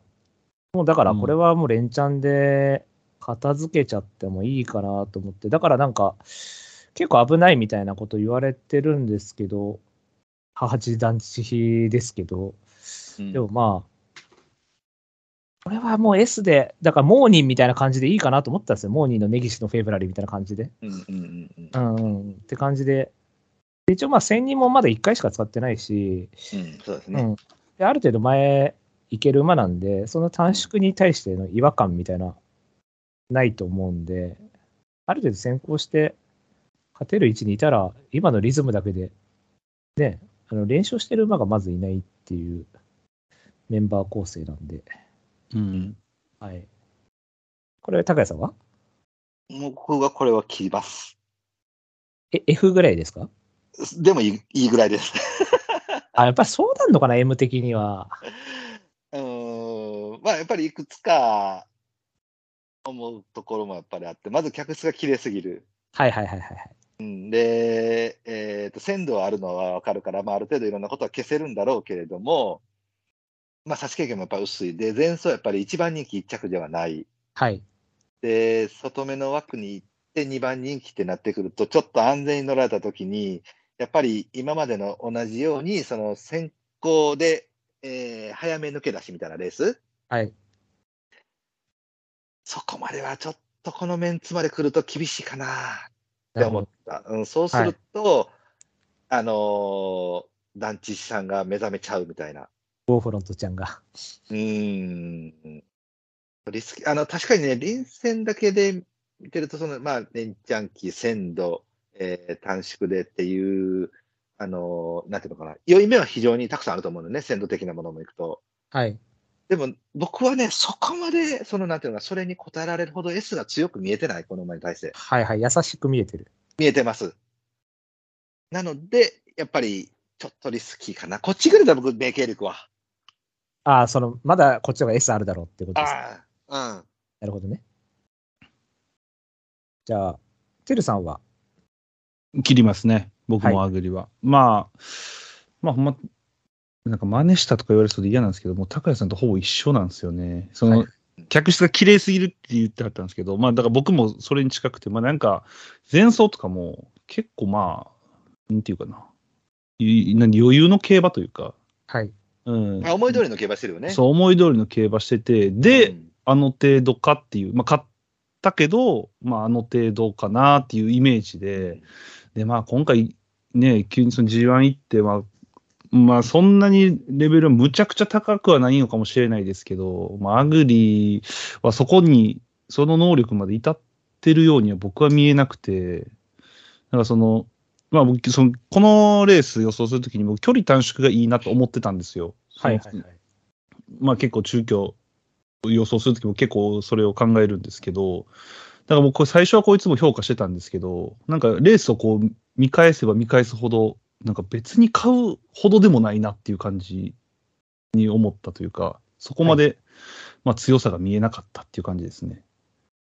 じゃあ、あとは、あペントボールじゃな。ベントボーチェ。まあ、ベントポーチは、ななんていうかな。僕、だから正直、こう予想するときに、僕、今、白三角送ってますけど、僕もう、対さ3番手までで基本的に僕はもう馬券を買うので、あまりその、馬券的な要素では、あんまり買おうと思ってないんですけど、ベントポーチに関しては。うんはただなんか、えっと、ちょっと、うんと、やっぱ前走とか見てて、やっぱこうなんか、まあ、マックス出た時の能力は高いなと思ってて、うん、なんか、なんか、こういう G1 とかで急になんかもう、マックス出して、わーって来たら、き来る可能性は全然あるなと思ってて、はい。うん、なんで、まあ、一応、白三角にはしましたけど、まあ、あまり、そんなか、買うほどではないとは思って ます、うん。い一応、その、順番に評価してったら、ここぐらいに入るかなぐらいのうん。イメージですね。うん。でもなんか、ほんまに僕は強いかな、この馬自体は強いかなと思ってるんですけど、あとまあその、馬が渋った時がちょっとどうなのやろうっていう、そこちょっとお二人に聞きたいなとは思ってるんですけど、うん、ぐらいの、うん、評価ですね。僕はこれ、まあ、タートルボールって、はいあの父親タートルボールなんですけど、これあのはい、大成ビジョンとかトリオンフとかいて、すごいなんか S とか強くて、まあ、C もあって、結構うん本戦向きのいい、なんか精神的に強いタイプを生んでるイメージだったんですけど、僕、このまま単品で見たらすごい L っぽい走りかなと思ってて、それは L っていうのは、その、まあなんか、ダウン性に強いとか、相手が弱くなって強いとか、弱い相手にめっぽう強いみたいなタイプですよね。はいで、うんアイビスとかからのキーンランドがすごい分かりやすくて、そのアイビスで短縮戦でもう速いパーっていうレースで負けちゃって、人気落ちて、あの、しかもこれ、ルメールがほぼ完璧で、あの、揉まれないとこ取って、あの、で、しかも、なんか他の馬もすごい外回回りすぎちゃっていうところをうまく抜けてきてみたいな、こう馬群がめっちゃばらける馬場だったっていうのもあって、うで、んあと、春雷とかも、あの、軽い馬場で、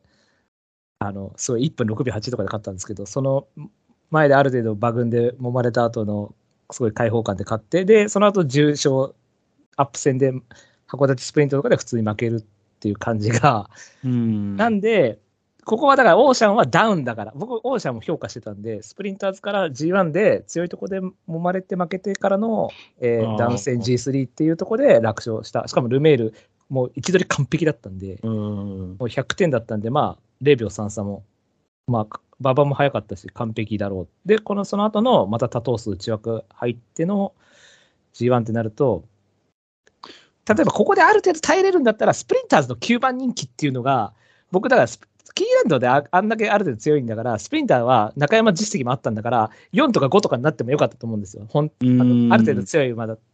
それで11着だったらまだわかるんですけど、9番人気っていう、人気据え置きっていう、ある程度こう、あなたはもう楽な立場ですよっていうのを与えられたのに、さらにそれを下回ったってことは、あ、もう無理なんじゃないかなと思って、うっ んていうので、僕は、ちょっとここも、キーンランドからのスプリンターと似たような感じで、まあ、人気と同じか、ちょっとしたぐらいのイメージっていう感じですね。なるほどな。高谷さんは。僕も切りましたね。これもだから今、あの、テルさんが言ったみたいに、前走強かったですよね。うん。強かった。ってことは、この馬の、例えばキャリアを見てた中で、前走が強かったっていうことは、この馬中山の1002の G3 のレベルで強いというパフォーマンスを出せるっていう馬なのね。はいああ、はいはい。うん。で、例えばその、えっ、と、今、ね、最初の方に言ってた、その、えー、なんだっけ、東進マカオか。はい。はい。これだって、阪神でも強い、東京でも強い、どっちの方が強さ分からへんけれどもってなってくると、どこの条件でもある程度強さを発揮してくる。うん。だから、どこが一番強いっていうのが分かりにくいタイプの馬じゃないですか。うんうん。はい。でも、ベントボージェって前走明らかに強かったもんね、これ。いや、うん、見えましたね。うん。そうですよ。で、キルロードにしたって、じゃあこのスキン層で一番強かったのはどこですかって言ったら去年の高松宮間が一番強かったわけで、うん、そうですね。うん、だからトラベス・スーラーはやっぱりそうやと思うのよね。まあ、スプリンターもちょっと強かったっては強かったけど、だから、そういうのでいくと、その、この馬は、そこの、そのクラスの、その場所が一番パフォーマンスを発揮できるところで発揮したっていう、一番見やすい勝ち方をしてくれてる。ハリオスの毎日王冠みたいな。うん。ね、あんだけ強いレースしてるくせに、なんで天皇賞とかマイルチャンピオンで普通に負けんねんってなってくるやんか、うんダリオスとかでも。うん。だから、それでいいと思う、そこで強い馬やさかいに、今度じゃあ、授業の1200の G1 になってきたときに、同じようなパフォーマンスを出しますから、多分出さんから、ああ。う。うんんで、それでできてるんであれば、僕はスプリンターズの方が同じ条件なわけやから、もっと、あの一応、コンマ9秒かな、いはい。やあコンマ6秒か、やけれども、やっぱり11着っていうのはよくないわ。あうんあ。なるほどあな。だからやっぱここは、あのー落とすべきタイミングかな。ね、実際このまで表もないしね。うん。うん。だから、やっぱり良くないかなと思いますね。じゃあ切りますよ。しかも15.6でし ょはい。これは切っていいとこ思いまれすはリスキーでしょああ、じゃあ切ります、切 ります。買わないですよ、俺、そんなもともと。やめてくださいよ。じゃあ、ナビレラう。これね悩んでます。これは切っていいでしょう。これ僕悩んでます。や、わかるよ。あの、専用で前行ってるしね。あの、追い込みに回り千鳥とかかけるのかなたとかってことかもしれないですけど。はいこれだけが唯一戦に初なんですね。はいはいはいはい。うん、で、僕、この馬、桜花賞の時からもずっと戦に行けって言ってたのは。はい。ううん、、で、まあ、えーまあ、オークスはもういいわ、これも完全に距離だと思うし、うん。でクイーンとか週刊誌はまあまあ仕方ないから、この辺の距離で使われててっていうパターンで、まあ、ある程度能力でコンマ6秒、コンマ8秒ってしてきたんやけど、まあ、前走休み明けで大幅短縮で、えーまあ、しっかり負けたって負けたんやけれども、まあ、あの動きもそんなに別に良くもなかったわ、普通に負けたわ。はい。ううんん、せやけど休み明けで、まあ、前へ行けてたっていう S は死んでないのかなと。はいはいはい。うん、で今回僕は千二でもうその勢いだけで行ってしまった方がいいと思ってる馬なので、えーこのメンツなら逃げれない、ああ、そう。だから、もうやるとしたら、そのショック1個ってことですよね。うん、でシルバーステートなんで後ろからズドンっていくんであれば綺麗な逃げの方がいいかなと思って、はいはいはい。うん。うん、シルバーステート武って。豊なら逃げから、逃げするかなと思ったんやけどあ、そうか。吉田隼人になってるのか。そうなんですねけど、ドーデュース乗れないから、こっちでもよかったかもね。 うん確かに。内枠でしょう。だから、逃げてくれたらもしかしたらこれかな、これもあれかなってちょっと思ってはいたけれど、僕、想定で単勝万馬券ずぐらいつくんかなと思ったけど、31倍ってなってるんで、確かに、それならね。いいやそれならまあいいもういいかなともちょっと思ってるけど。もうちろん、やっぱ内枠ってだけで売れてるんですかね。 うん。まあ、名前、ネームがネームやからね、一応。そうですね。一応、桜花賞2着とかあるから、うん。吉田隼人って言ったら、でもほら、スマートレイヤーで逃げて勝った。ああ、そういうね。そう。で、スマートレイヤーの母父ってなんだか覚えてますんキングヘローか。違いますよ。ホワイトマズルですよ。あ、ホワイトマズリー、ああ、ホワイトマズルの父親何か知ってますダンシングブレイド。キングヘイローの父親はあ、キングヘロー。あ、 そうダンシングブレイド。だからまあ、やるならそういう極端な方がいいと思うんまあ、です。そうやな。道割は絶対合うで、合います。キングヘイロー、絶対道割はいい。あの、うだんりりもう昔から道割道割の、えー道割のリファールって言われてて、あの、ダンシングブレイブがリファールっていう、うん。父親がリファールなんですけど、もう道割のリファールって昔から言われてて、もうキングヘイロー自体もすごい3区、道割すごい良かったし。だから、道割はいいと思います。だから、単万とかついてるようであれば、ちょっとこれはもう本当に完全別枠で、単服だけちょっと500あそうそうですかねなっていう感じにしようと思ったんやわ。別でね、そのただうん適正と、うんそのまだ S 死んでませんよっていうのと、まあ逃げられなかったらそうそうそう逃げ馬みたいなんで、そうそうそうそうそうそう。はいはいはいはいはいはい。でもちょっとここまで人気、31名とかになってると、ちょっと、ちょっとちょっと考えますけどね。確かに。これはだからもう、あれでしょ。だから、あの、新潟1000メートルの16番とかに、そんなリいいリズムでもないのに人気しちゃうみたいなやつと、ん 逆番ってことじゃないですか。だって、テラベスーラより人気してるの意味わかんないもんな。うん、確かに。じゃあ、こんな感じで一応出たんで。まあ、でも、ナムラクレアか。人気どこだと。あとはピクシーナイトか。あとね、マーベルかな。あ、そうか、ウィン・マーベルと、まあでも意外と人気は、そうね、マーベル人気したよな。そうですね。まあ、そうですね。まあまあ、今の、じゃあ、ピクシーと、じゃあ、ナムラ言って締めます大体。その辺でメインどころはって感じで。はい。じゃあ、テルさん、じゃあ、はいピクシーは知らんって感じですね。まあ、わかんないですよあーね、これ僕はは。だからもう、これ、こいつがその前、まあ、レレースを見ましたけど、うん、その、なんていうのつ強かった時があったじゃないですか。はい、スプリンでスプリンターズね。うんはい。はい、この時とか僕、だからあんまりまだ競馬をそんなにしてなかった時で、はいもう2年前ですもんそね。のまあ、してまししてはいたけどって感じだったんですけど、もちろん強っと思いましたけど、うんまあ、勝てるかと思ってますね。そんな、いや、嫌でしょ、普通に。これ一応勝ったら東海帝王以来より長い G1 ってことなんですかね。そう、だからね、よくみんな東海帝王、東海帝王とかって言うんやけど、あのーまあ、まず一つ東海帝王っていうのは、こんなピクシーなんかでも3枚以上強い馬やんか。まあ、そうですうね。んで、まあ、もう一つ、もう一つはやっぱり2500やん、言うても。うん。だから、道中割とこうね、パッパパカパッパカ走っていけてるレースやんか。はい。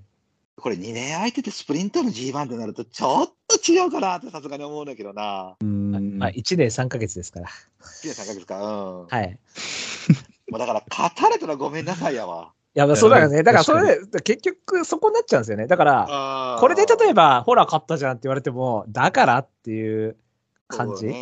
これ、れに関しては、だって、本当の超反博打というか、うん。これだから、この馬を買う人ってつ強かったからっていう理由いや、そうだと思いますよ。でしかなもうですよ単純に、まあ、その確かにセントウル、CBC セントウルスプリンターズのこの3連発は、確かに強かった。 うんこれはだから、僕、スプリンター切っちゃったぐらいだったんで、やっぱりセントウル結構頑張りすぎたなと思ってたのに、やっぱスプリンターで0秒3抜けたんで、でしかもレシステンシアって当時、もう1002で一番強いみたいな馬だったから、うんそう考えると、まあ、確かに能力が強いっすわ。うん。うんでも逆にそんだけパフォーマンス出した馬が、感覚上げちゃうってなると、ねいや、無理でしそうだょな。え、やっぱりまあ実戦、まあいくら調教で仮に動いてたとしても、やっぱり実戦とはちょっと違うから、で、しかもほら、もともとほら、さっきも言ったように、宮杯自体は休み明けは相性悪いんですよ。うん。なんでやっぱこういうタイプはまあまあ来ない。そもそも半年以上の休み明けはまずいないんですけど、そもそもね、出てくることがないんですけど、だから本当休み明けで来たのが、い阪神カップからでも1頭だけで、そのグランぐらいで、休み明けからほぼ、だから本当香港スプリントからダノンスマッシュが来たりとかぐらい。でもまあ、ダノンの場合は、ずっとパフォーマンスはいい良かったんで、なんか、頑張れとしか思えないですね。ピクシブそうだね。うん。無事にっていう。そうですね。だからこれが普通の臨戦踏まれてて、去年の普通のスプリンターからの直行とかって、あれあれば多分 2. 何倍になるよ。まあそうですよね。うん。まあこれは本当どうなるか。ちょっと、ちょっとな、さすがにいたなと思うからね。じゃあ、名村クレアこれ5番人気だから多分皆さんもなんか、なんつうのわかりやすくスプリンター負けてるから、これはない,、ないんでしょうみたいな感じで、こうう、ん。そこういう人気になってると思うんですよけど。うん。うん。まあ G1 ではちょっと一個足りひんかな。あーあとやっぱり前回の勝ち方が良くないよね。えー、へえ。いかにもよいしょってしちゃいましたもんね。うんあで0秒0差でね。うん。で、やっぱりマットクールっていう馬がこう、レースを作ったレースなんで、それなりに強いレースなんで、はい。レース質がね、そこをやっぱりよいしょって最後差し切ったってなってると、ちょ、さすがにストレスきついから、これで勝つなら、スプリンターズ勝ってるやろうって僕も正直思うから。そうですね。やっぱ北九州の挙動がめちゃくちゃ良かったじゃないですか。あその、うん、でしかも北九州って刺してきたんですけど、この馬はもともと先行馬っていうのがあって、刺したのに頑張ったっていうのがあったから、評価する、スプリンターで評価するっていうのは分かるんですけど、なんか普通に刺しやってません、今なんか。うん。それが嫌い。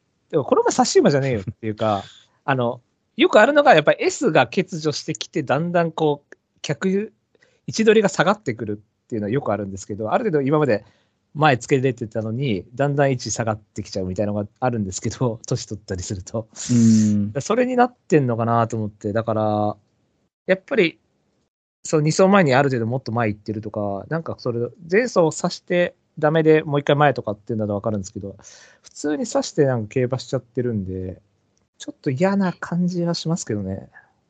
うん。なんか、客室の幅が広がったっていうよりかは、なんか S が薄れてきた感じ。うん。前向きさが、こう、前行く気持ちが薄れてきたかなっていう感じに見えたんで。他は、僕じゃあ、マーベルだけ一言言っていいあ、そっか、オソとか、はい。うん。あのー僕これ集中対抗評価やったんやけども、はい。まあ、結局落としたんやわ。はい。で、えっ、と、まあ、スプリンターズ僕本命にしてて、えーテレさんにアンダルブ本命でイラってしてたんやけども、えー じゃあその話ちょっと後でしましょう、ちょっと。はい謝りでまあこれほら、 これあの59キロ、で58キロ、まあこれ筋量減で、で、えー大幅馬対増で、大外大外枠、やっぱりオール空からの、えー、こうっていうパターンで、まあちょっと C っぽいタイプの馬なので、叩かれて全身もあるかなっていううん感じやったんやけども、まあ前走挙動的にはやっぱあんまり良くない、正直。あ、後ろから行き過ぎた感じですかね。もあるし、やっぱりちょっと、あの、なんていうのかな、あのもたもたもたしてました。もたもたしてたし、あの、なんていうの、その、スプリンターズまでの、えー一つのこう燃え盛ってる感じ、はいはいはいはいはい。うん、これがちょっとこう、下火になっちゃったかなみたいな感じね。うん。だからもう1、2戦欲しいかな、みたいな正直あんねんけれども、うーん、まあ今回、金量減で、またおそらくバターもある程度絞れてくるって考えると、まあ楽の方向には入っていくだろうし、人気もこんだけ落ちてきてからいいだろうけれども、一番恵まれて欲しかった枠が恵まれなかったと。うん。うん。で、えっ、と、鮮度的なことを言うと、やっぱり、東進マカオはやっぱり、えっ、と、コバ G1 初でしょ。そうですね。スプリンター使ってないから。そうね、ウィンバーブルやっぱ一回それをやってる分、やっぱり東進マカオの方が評価上になってくると思うのよね。はいはいはいはい。うん、で、豊島川を僕やっぱ4番手とかに評価しちゃった境に、正直嫌いなかったんやわ。それよりは無理しただろうっていううん、ね。うん、うん。ただやっぱ能力はた多分そこそこあるのはあるんで、まあそら、来ましたって言われてもあれかなと思うけど、まあまあ乗ってる人はおそらく普通に落としてってくれるから、多分しんどいかなと思うので、まあ落としたっていう感じですね。僕もこの馬めちゃくちゃ評価してたんですよね。うん、うん。大松山やと思ってちょっとにニヤニヤしちゃいましたね。さすがうにねん。。うんなんかどんな競馬するかがなんかもう簡単に見えるというか。あとさ、ダディーズ・ビビットで全然ダメいや、これ怪しいですよね。これ、結局、なんか想像より強いなっていうのが毎回あるんですよ。。そうそうそう思うへーそう思うね。これだかこ、られ思ってる以上に強結いよな局、あの、思ってる以上に強いっていうか、あの、ともそもの最初の評価が低すぎてるんですよ、多分僕たちは。うん。ああのー、っていうか実際弱かったと思うんですけど、あの、まず僕が弱いと思ったら、新山ね。弱っと思ったら、弱っと思ったので、これ、えこれまあピクシーナイト楽勝だった時に、これ、こう、高山騎手を勝ってて、同じ条件なんで、普通に高山騎手を勝ってて、同じ条件の重賞出てきたんで、まあ、ある程度人気しちゃうの分かるんですけど、弱っと思ったんで、 で、毎日杯で、弱っと思ったら、これ、これも2秒4負けてますから、シャフリヤールに。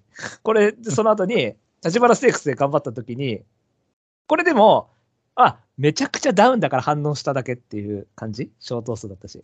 で、その後、青いステークス、2番人気16種、弱ーっと思ったんですよ、やっぱり。だけど、その後結構頑張ってますよね、この馬、なんとなく。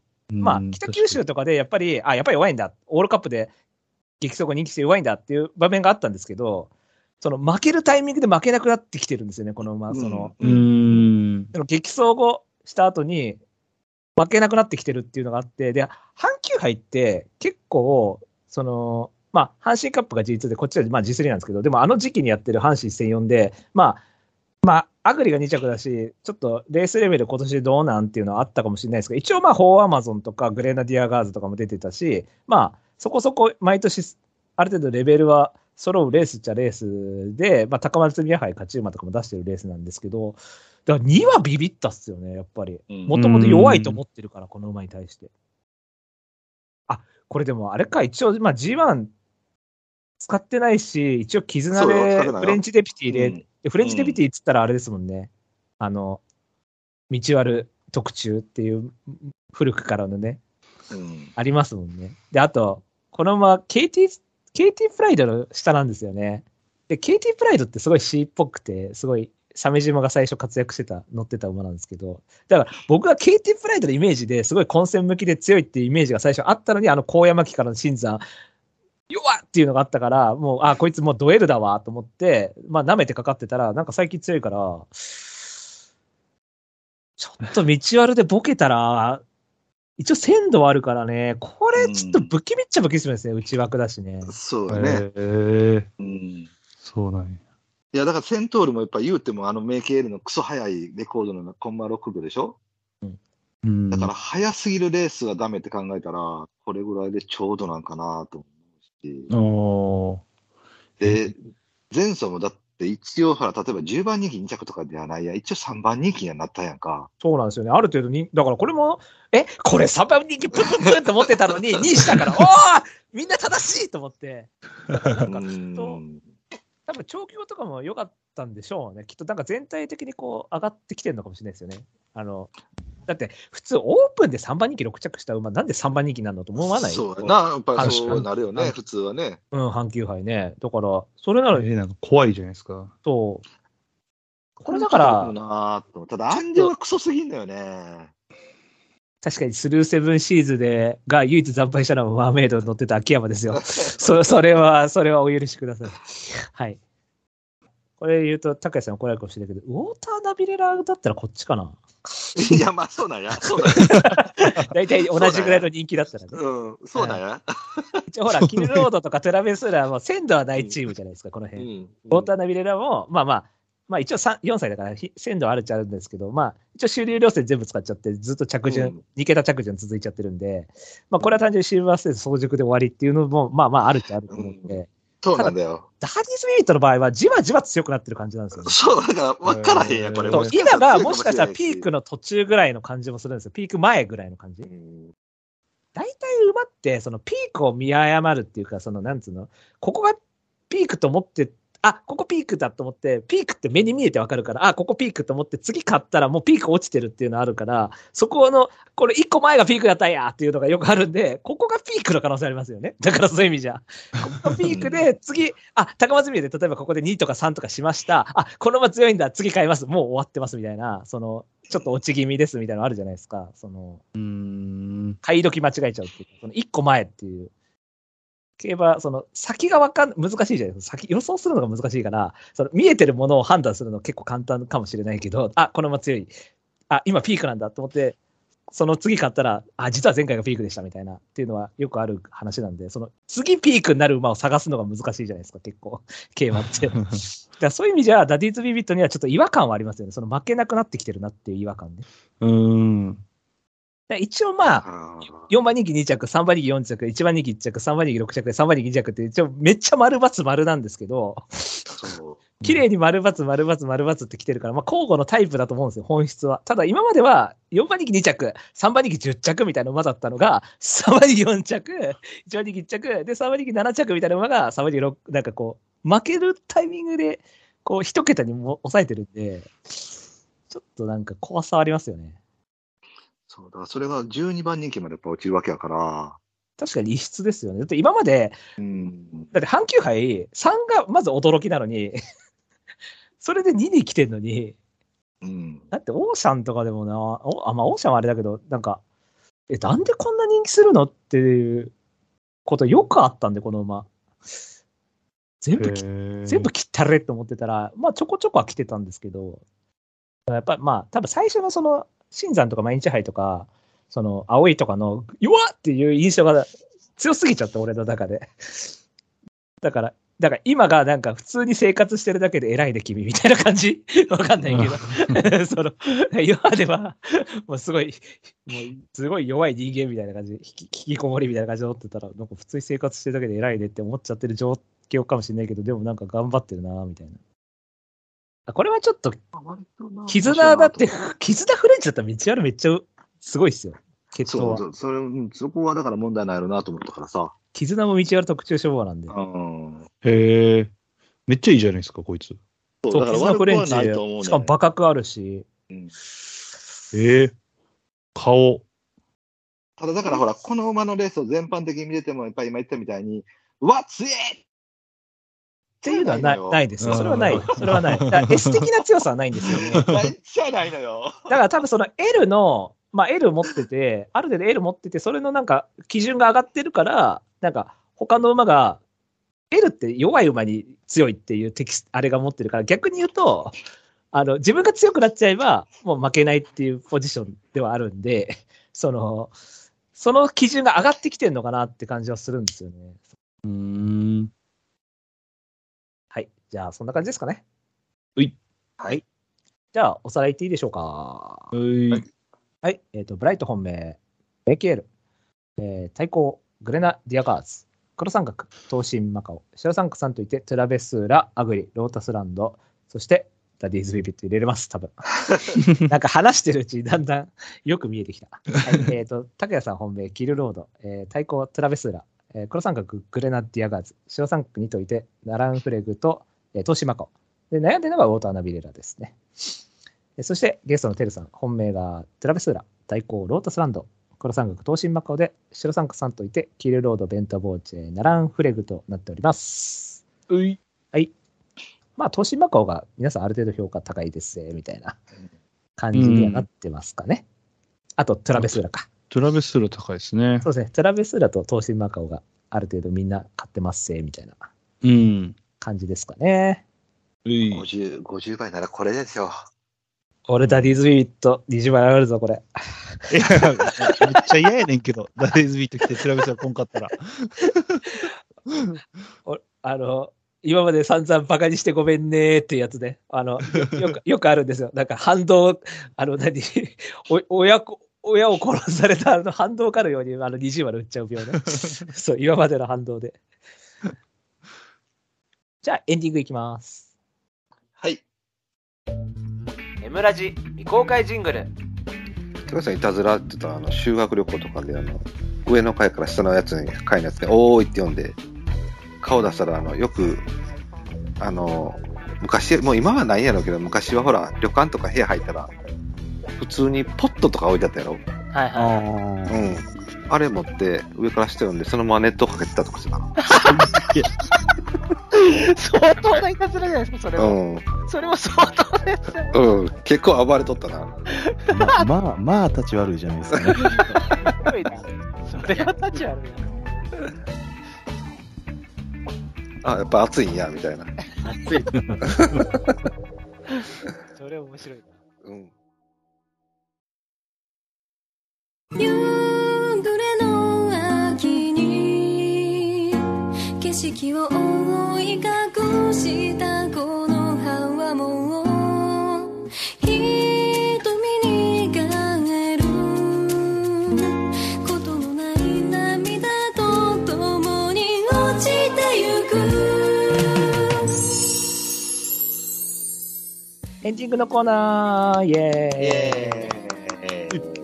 ーイじゃあ、えっ、と、一応マーチステークスあるので、裏で。あ、なるほど。はい、一応本命だけ、あの、軽く言って終わりましょえう。じゃあ、拓也さん。バルツアーシャル。はい。そして、じゃあ、ゲストの、てるさん。ー、ホールバ。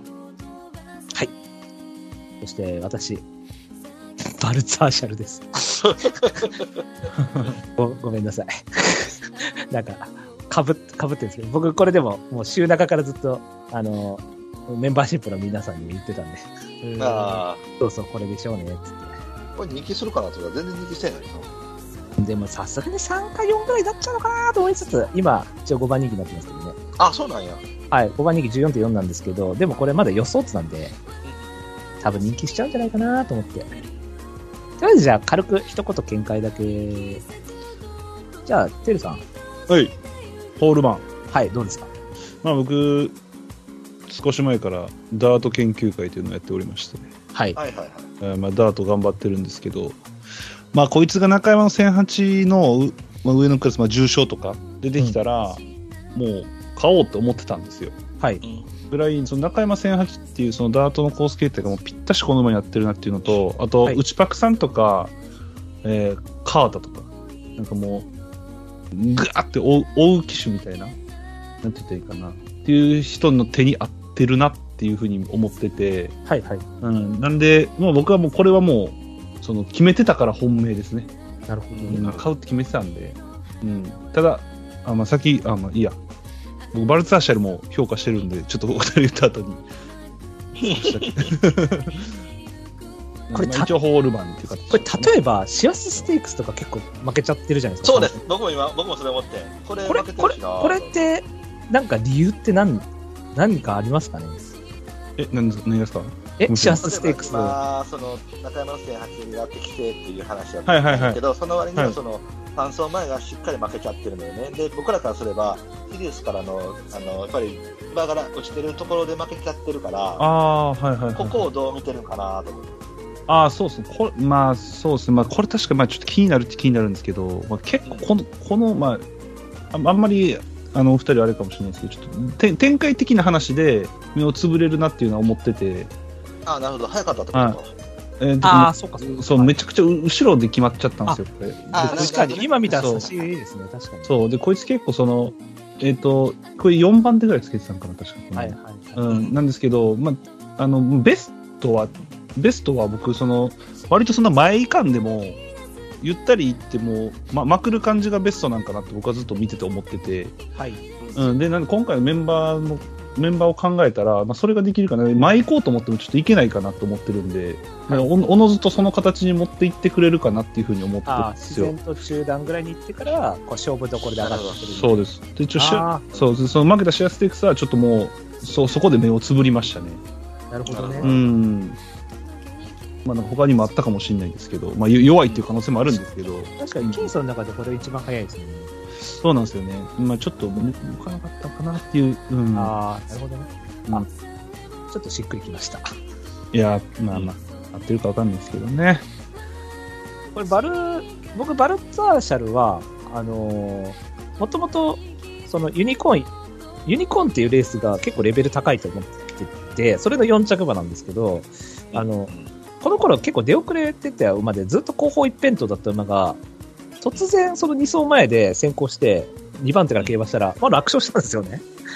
で、できるんかいみたいな感じになったんですよね。で、これ本当、専4で後方出遅れて、差し損ねた後の延長で前行くっていう、もう綺麗な形の2走前の形。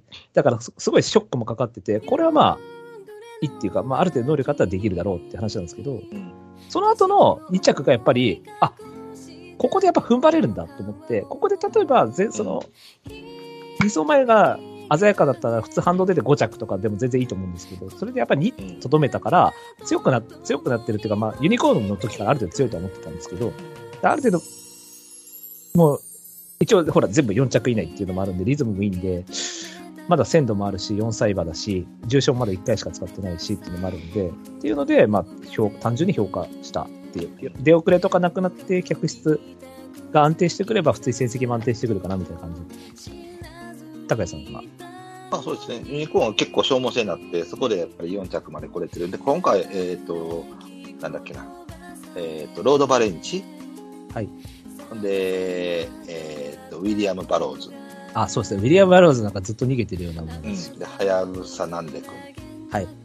まあ、この辺の割とこう、体力ありそうな馬たちがダダッといっちゃうレースなんで、で、おそらくハピは、あの、賞金取らなきゃいけないから、絶対に前行って捕まえに行くはずやから、あ、なるほどね。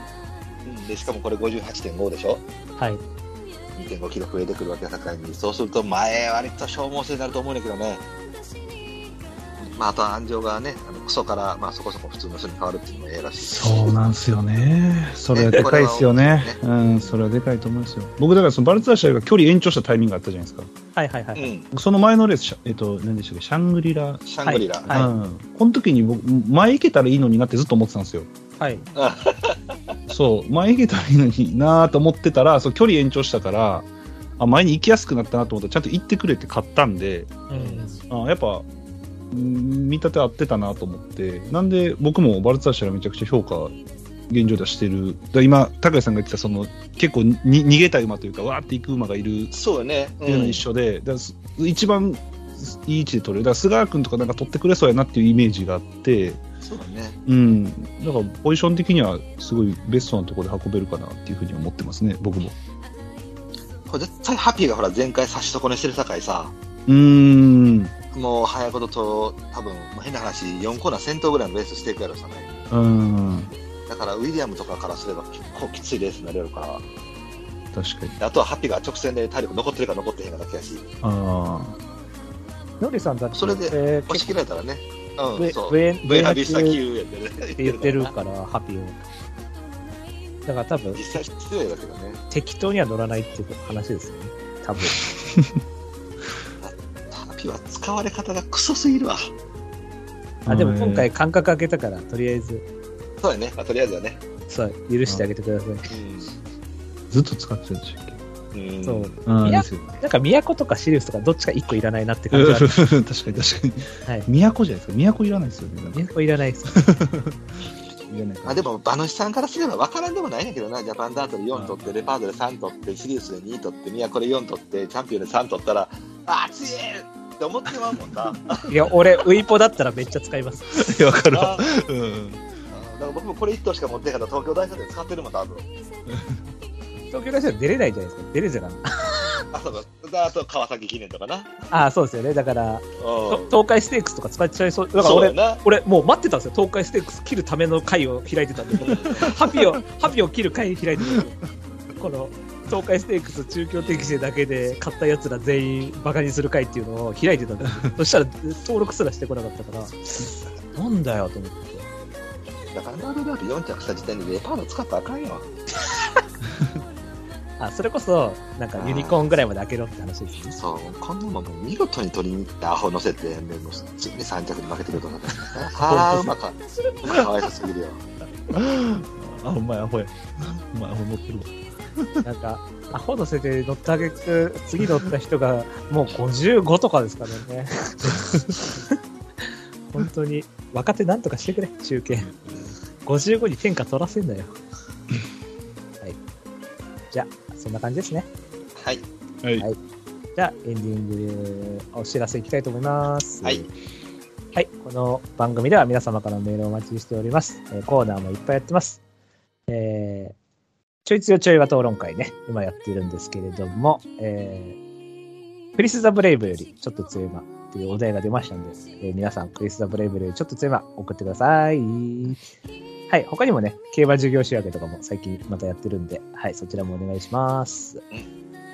えっと、メールはですね、番組ブログのトップページでお便りコーナー紹介というところありまして、そこにメールフォームあるんで、そちらからよろしくお願いします。メールを採用された方でステッカー欲しいという方は、住所、郵便番号、氏名も添えてくださいね。